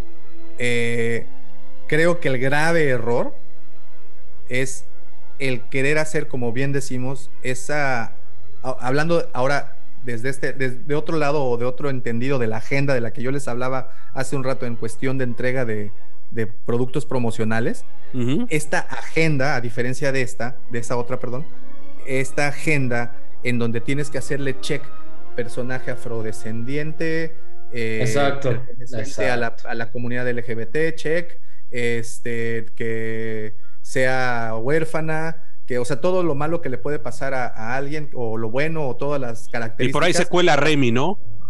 Y también hay ah, Remy, el, Remy, el Remy, el personaje de Remy siempre está y, neta digo. Entonces, es, ahí estás haciendo esta lista de chequeo, pero para perfilar mejor un, para vender un producto. Y esa es la parte que no debe de pasar, efectivamente. Eh, que se besen dos chicas en la escena esta del despertar. No, a mí tampoco, a mí tampoco. al contrario, si les ponen aceite y se ponen a luchar, todavía mejor. Pero bueno, eso que tuvimos. más billetes soltamos, mijo. Pues claro, y eso sí es inclusión. Pero bueno, no me importa eso.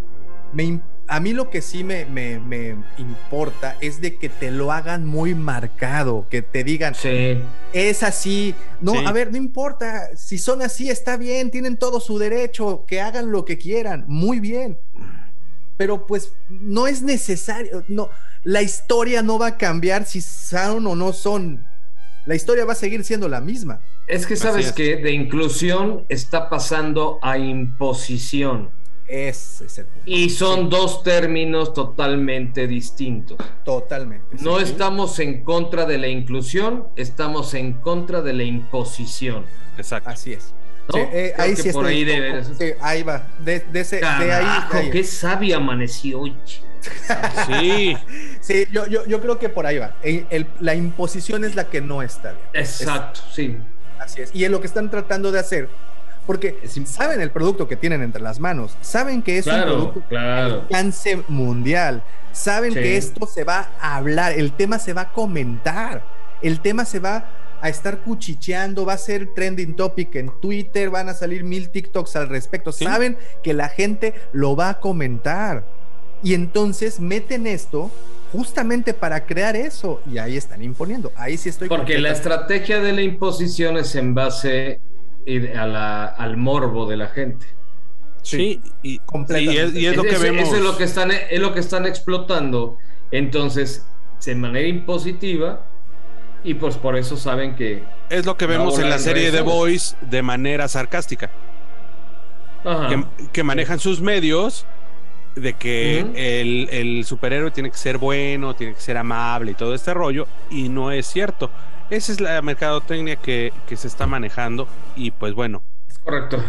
me parece que ahora sí el Gus se sacó un 10, amaneció, amaneció con, con la fuerza, y bueno, la fuerza Gus, está en mí y yo soy uno con la fuerza. Lo ándale, dijo Chirro. No lo dije yo, lo dijo Chirro, ¿no? sí, y, y no vio ¿Eh? para dónde era, y no vio para dónde era. Él solo sabe que no vio nada. Él Hay que hacer, que no él dice, nada. hay que hacer, hay que hacer el bien sin mirar a quién. Es totalmente. Así es. Exacta, la exactamente. Pues, Davo, vamos a entrar- hoy. Vamos Ajá. a entrar a la recta final de este lavadero. A la parte que duele. Así es, vete preparando. Este, Sí. trajiste, trajiste el enjuague extra, mi querido Gus. Sí, del que arde. Perfecto. Ya, ya. Sale, Yo traje pues. vitacilina por cualquier cosa. Bueno, mi querido Davo, esta sección del Gus te van a hacer 10 preguntas. eh, son con opción múltiple, obviamente. Múltiple 2. O Entonces, sea, dos. o no sea, dos. para dónde hacerte. más. o para la izquierda o para la derecha. Y Exacto, este, es correcto. no tienes tiempo de pensarla, la sueltas como va, para que pues, la dinámica funcione y tengamos pues la referencia, ¿no? Porque ya tenemos la de tus compañeros y ah, bárbaro, ¿eh? Sí, esto, esto es con la finalidad Sí, de poder tener no. un perfil psicológico de nuestros invitados y poder tener nuestra colección de perfiles psicológicos como Vader tenía de Jedi, ¿no? Así es. Oye, y ahorita que vamos a entrar a esto, ahí de, en hablando de, de, de Star Wars, ¿quién es el que más echa la hueva? Yo. Ah, no te lo creo, no te lo creo. eh, Eso sí, olvídalo, No, eso sí no te lo este, creo. A ver, ya, cuéntanos, estamos aquí lavando la ropa, a ver. En confianza, no, ¿sabes qué? Yo, yo definitivamente, porque eh, el, llevar la escaleta, el, estar marcando el paso o el estar indicando hacia dónde van, realmente no es chamba. Chamba la que hace Lucifer de investigarse todas las efemérides o la que hace George para, traer todas las noticias o el profe con todas las, referencias que, hace o Checo con todas las aportaciones cuando tiene oportunidad por la chamba de, estar con nosotros, eh, pues todo lo que consume a lo largo de la semana para poder estar con los comentarios ahí. Y por supuesto el Pepe, bueno, la- el Pepe las últimas dos semanas me ha fallado con, con los efectos y la producción, eh, pero regularmente me facilita mucho más el trabajo en la parte de la edición del podcast con su maquinita de sonidos y al final si hay alguien en quien me puedo eh, apoyar mucho es en el señor Mendoza. Entonces sí, yo creo que hoy en día el que más echa la hueva soy yo. Ah, Pero bueno, la edición y todo eso ya, pues, ya, ya es, ya es como, ya como que te sale natural, ¿no? Entonces ya no hay tanta bronca. Bueno, después de esta revelación, vamos, Gus, éntrale. Vamos, vamos con la primera. Atento el público y nuestro auditorio. 3.75 o 6 pulgadas. 375.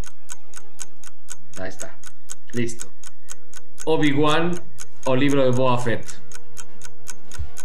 Híjole. Obi-Wan. Va a doler. Eso. Ya, ya, ya dolió la primera. Podcast o tienda. Podcast. Víctor o Doña Carmen. Ah, no, Doña Carmen, 100%. me, acoge en su regazo bien bonito. ¿Hasbro o Lego? Hasbro. Esta sí, bueno, esta está interesante y fuerte.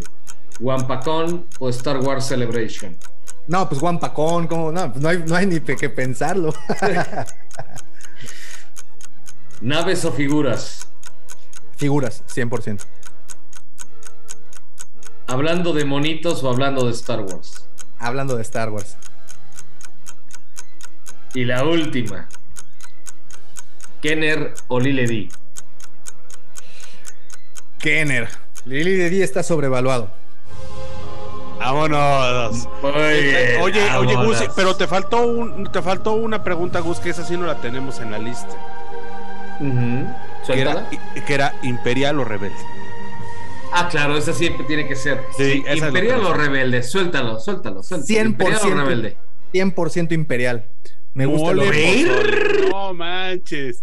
No, pues ya estuvo. Sí, no, no, pues, yo como guardián, de la, como guardián de la escaleta del podcast y como el guardián del orden, el imperio me representa 100%. Y si yo pudiera ser Palpatine y aplicarle rayitos de la fuerza en el trasero a esos barbajanes, lo haría. ok, ok, ok. Entonces, pues aquí la balanza está cañón, ¿eh? la balanza está cañona, estamos llenos de imperiales. solo te aviso, Davo, que entre tus filas tienes un rebelde. Eh, lo conozco. suéltalo, suéltalo, ¿quién es? El rebelde más rebelde que tengo es mi querido George. Exacto, bien contestado. el George es nuestro único Obi-Wan. Conozco, conozco a mi gente perfectamente. bueno, pues ahora vamos a continuar con otra dinámica, Davo. Aquí sí es lo primero que se te venga a la mente. No tienes mucho tiempo, eh, por favor, no te tardes. Así que, ¿estás listo? Listísimo. Va que va.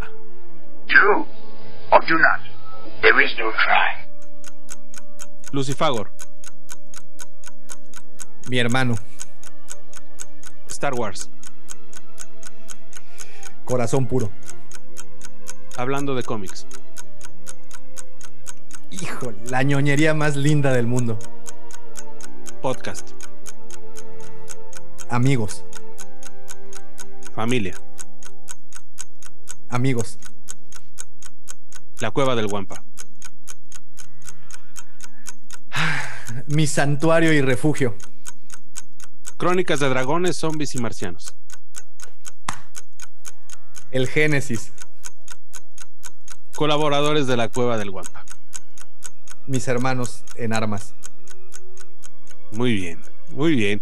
Esto de Crónicas y Dragones, ¿por qué te pusiste tan, tan sentimental, Davo? Cuéntame. Híjole, es que. Mira, eh, yo trabajaba hasta ese momento, estaba. Bueno, no, todavía después estaba en la radio.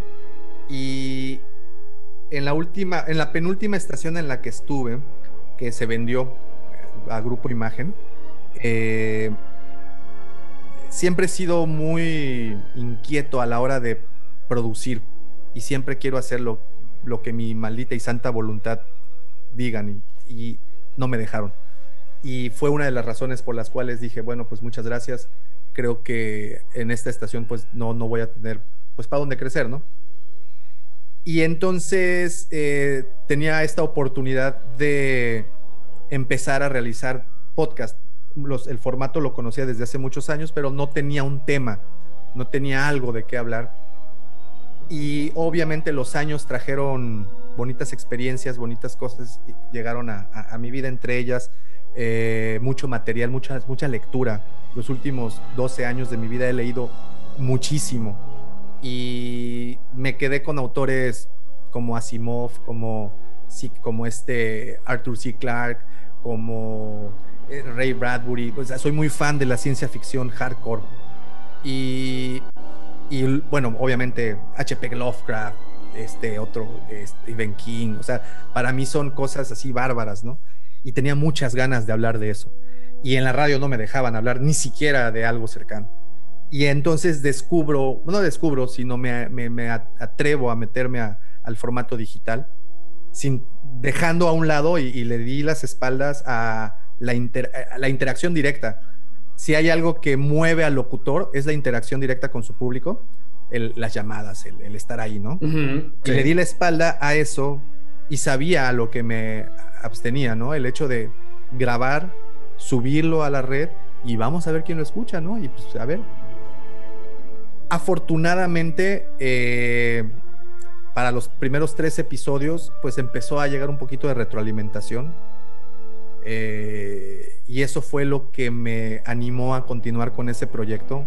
A Víctor también, Lucifagor también entró y brincó ahí conmigo. Y, ese fue para mí, para nosotros, para él y para mí, fue el, inicio de todo esto, de, toda esta vida. Y, sabes por qué creo que el, cariño es todavía más profundo? Fue justamente cuando me estaba por divorciar. Eh, estaba por ir a grabar un, bueno, había quedado con Víctor de ir a grabar un episodio, pero tenía muchos problemas y no tenía como que ganas de ir. Y, este, y, pues de repente estuve a, te lo juro, a un segundo de mandarle un mensaje y decirle, ¿sabes qué? Mejor lo dejamos para otra ocasión. Y ustedes saben que ese, ¿sabes qué? Mejor lo dejamos para otra ocasión. significa es, te hablo cuando termina la pandemia, ¿no? Es más o menos del, Exacto, del, término, ¿no? Y estaba, ya estaba mandando el mensaje cuando de verdad que llegó de la nada la idea de no, ¿sabes qué? Párate, vete y hazlo. Porque pues ¿para qué te quedas sentado aquí pensando en los problemas que ya de por sí tienes? Y pues eso fue lo que hice, me paré y fuimos a grabar el, un episodio. Y, grabando el episodio al término, pues le comenté, ¿no? Los problemas que traía. Creo que fue para él y para mí fue así como que ya un momento más de más este, cercanía, de más hermandad, porque pues nos apoyamos mutuamente en ese sentido. Eh, y, creo que el haber tomado esa decisión de haber ido ese día a grabar ese episodio en particular de Crónicas hizo que esta bolita de nieve comenzara a girar. Y ese fue el momento que fue el inicio de todo esto. Y yo estoy eternamente agradecido con Víctor. Estoy eternamente agradecido con las personas que nos escucharon y apoyaron. Porque me sacaron de un pues de una posible depresión que, tenía, pues ustedes saben que el término de un matrimonio, el término de un estilo de vida y todo eso, pues es un, quieran que no, aunque los psicólogos digan que no es una derrota, que no mamen, claro que sí se siente feo. Claro, todos los que ya estamos en vida silvestre, amigo, pasamos por ahí, todos. Es, lo, que te digo, ¿no? Y, creo que el haber tomado esa decisión, el haber ido a, grabar eh, ese día, fue este, lo que hizo que todo esto surgiera. Y crean una cosa, he tenido, eh, he tenido muy buenos años en mi vida, me, encantan todo lo que he tenido, creo que el mejor momento de tu vida es el que estás viviendo. Pero por mucho, por mucho, por mucho, por mucho, este está bien chingón. Y me voy a acordar, o sea, si saben que cuando, por ejemplo, estás en la prepa, pues no te das cuenta que estás en la prepa y ya después que sales dices, ay, no manches, ese fue el mejor momento de mi exacto, vida. Sí, Lo ves y no estás consciente de ello, ¿no? Hasta después. En esta ocasión estoy consciente que es el mejor momento, ¿saben? Estoy consciente de que hemos cumplido muchas metas. Estoy consciente de que hemos conocido a muchas personas como ustedes, que nos hemos acercado, que hemos platicado, que hemos compartido, que hemos debatido, que les decía, eh, hablando de Star Wars, son mis hermanos de armas. O sea, tenemos un chat con kilómetros y kilómetros de pláticas en donde de repente alguien pone me caso y al siguiente mensaje dice me divorcio y luego dice me chocaron y luego dice ya me cagan y, luego nos peleamos y luego nos contentamos y luego nos anda Saludos a quien escuchó. Pero sabe que lo quiero un chorro y le mando un, abrazote a, mi, buen amigo. Eh, pero creo que encontré una familia, eh, una segunda familia, por elección, que esa es una de las cosas más bonitas. Y todo lo que hemos vivido a lo largo de estos últimos cinco años, del 2017 al día de hoy, es, no lo cambio por nada. Bueno, posiblemente por el nacimiento de mis hijas y eso que está bien bonito también, pero esto que nos ha tocado vivir, con base en esa decisión, es lo más bonito. Por eso es que me causó ese suspiro cuando dijiste Crónicas de Dragones, porque aparte es un proyecto que queremos retomar eh, por simples ganas de hacer algo, porque eh, eso fue lo que dio inicio a todo este bonito sueño y todo este bonito proyecto que hoy en día eh, tengo el honor y tengo la fortuna de pertenecer. Grandes compañeros, grandes amigos, grandes momentos y pues nada, ¿qué más les puedo decir? Es, ha sido un honor de principio a fin. No, muchísimas gracias. Ahí está el verdadero Davo. Ese es. el verdadero Davo. Así es. Muy bien. casi lloro, ¿eh? Casi lloro, pero pues todavía Ya estaba, ya estaba la lagrimita, pero vi cómo la. Sí, por eso me empecé, a me empecé a pellizcar pues, para que no pasara.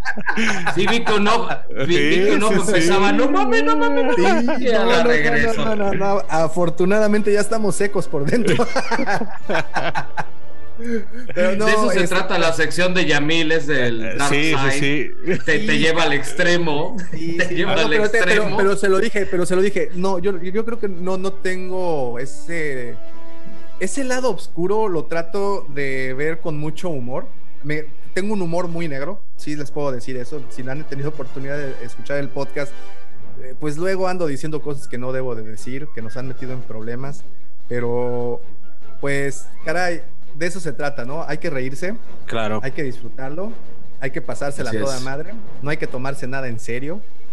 Eso es algo que le aprendí al señor Lucifagor.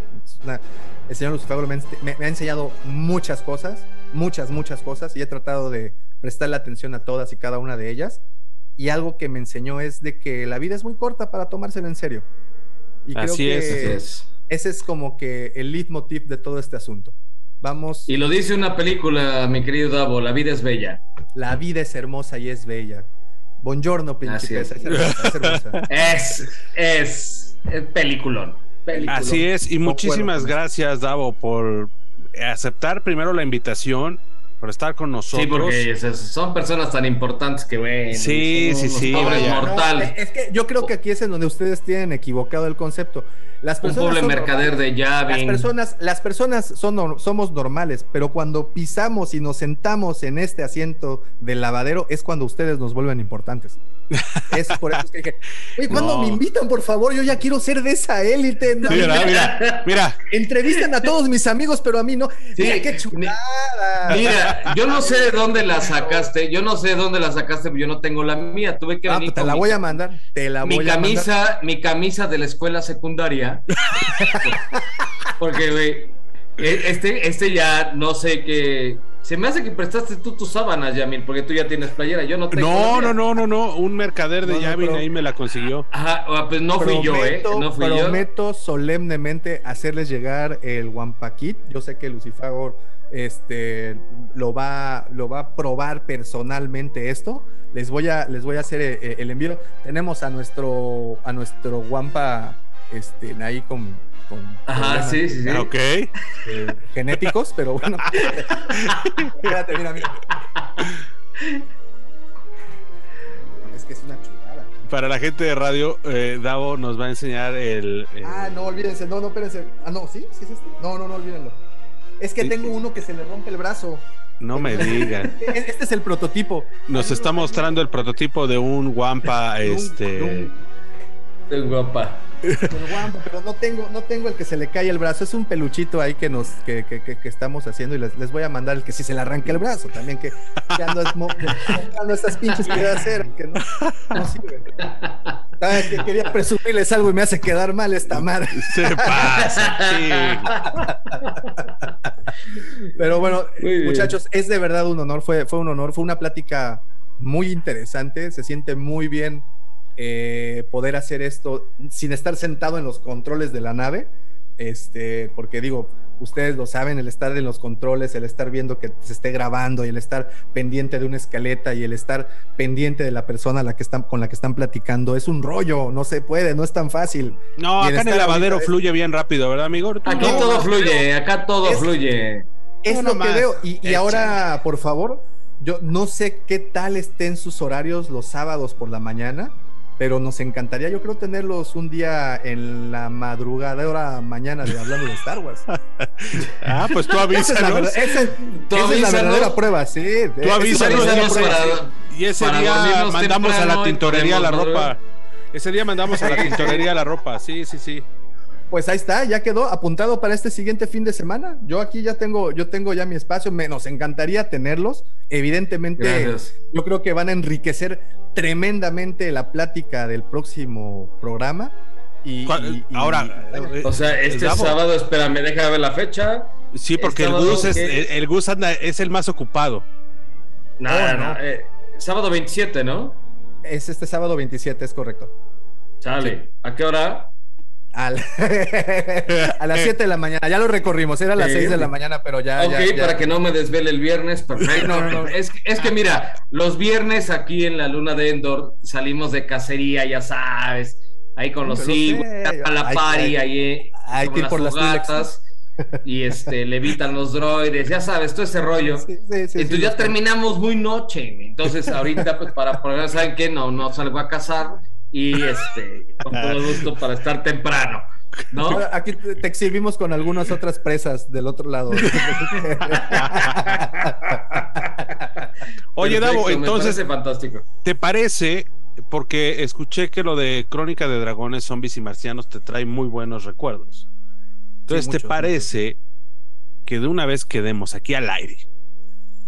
Para el siguiente lavadero vamos a hablar de películas de los ochentas.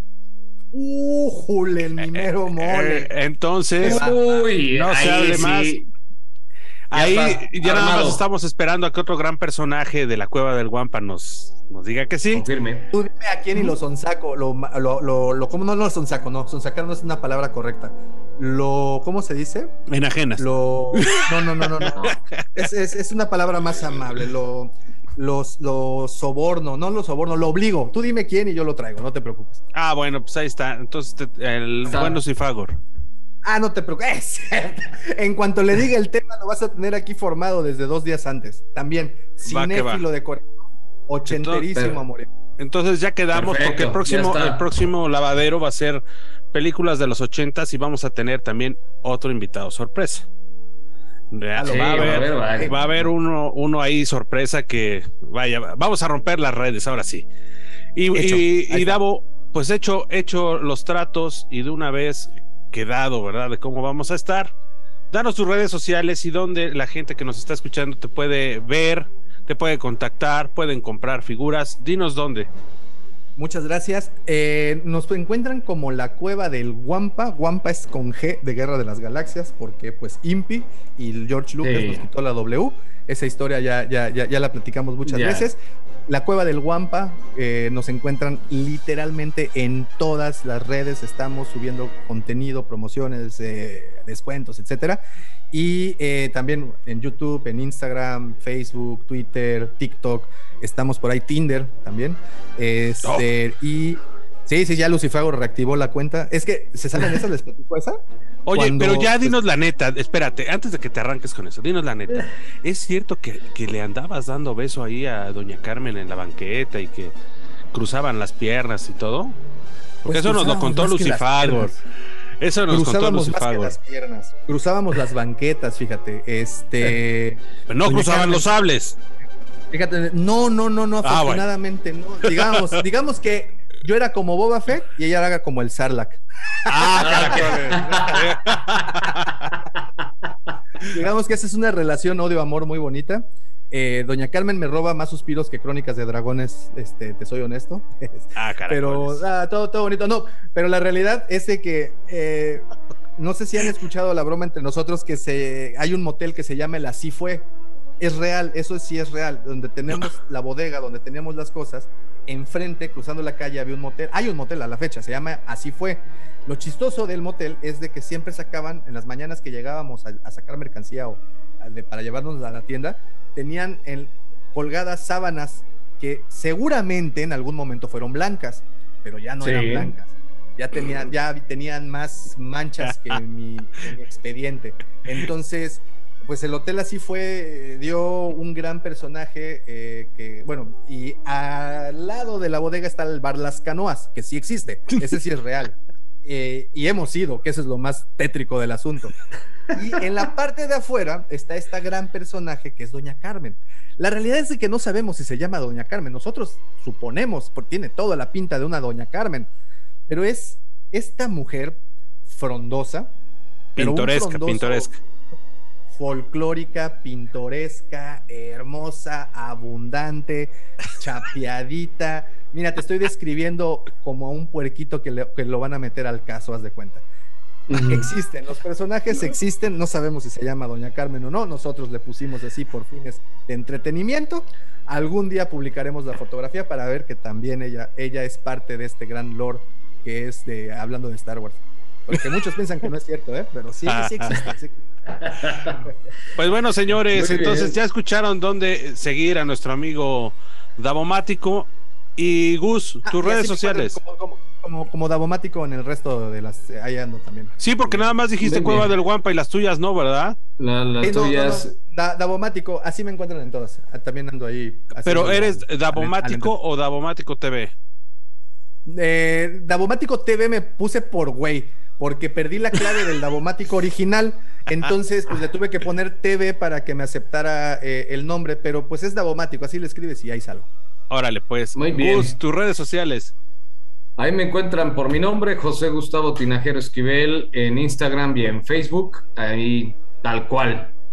Perfecto. No hay pierde, no hay pierde. Y ahora, amigo, danos las tuyas y las de lavadero. Las de lavadero, pues es bien fácil, es lavadero podcast en Facebook.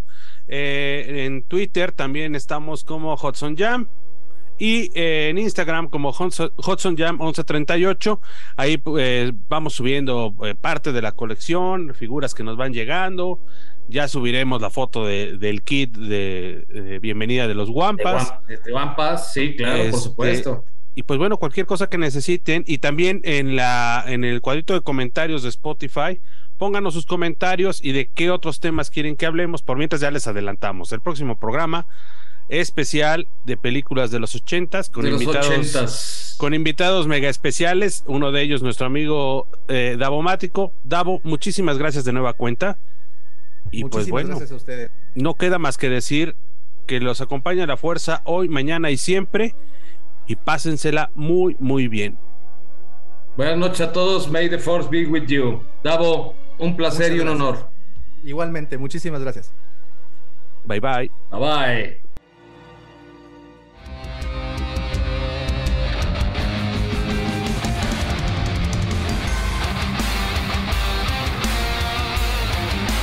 Esto es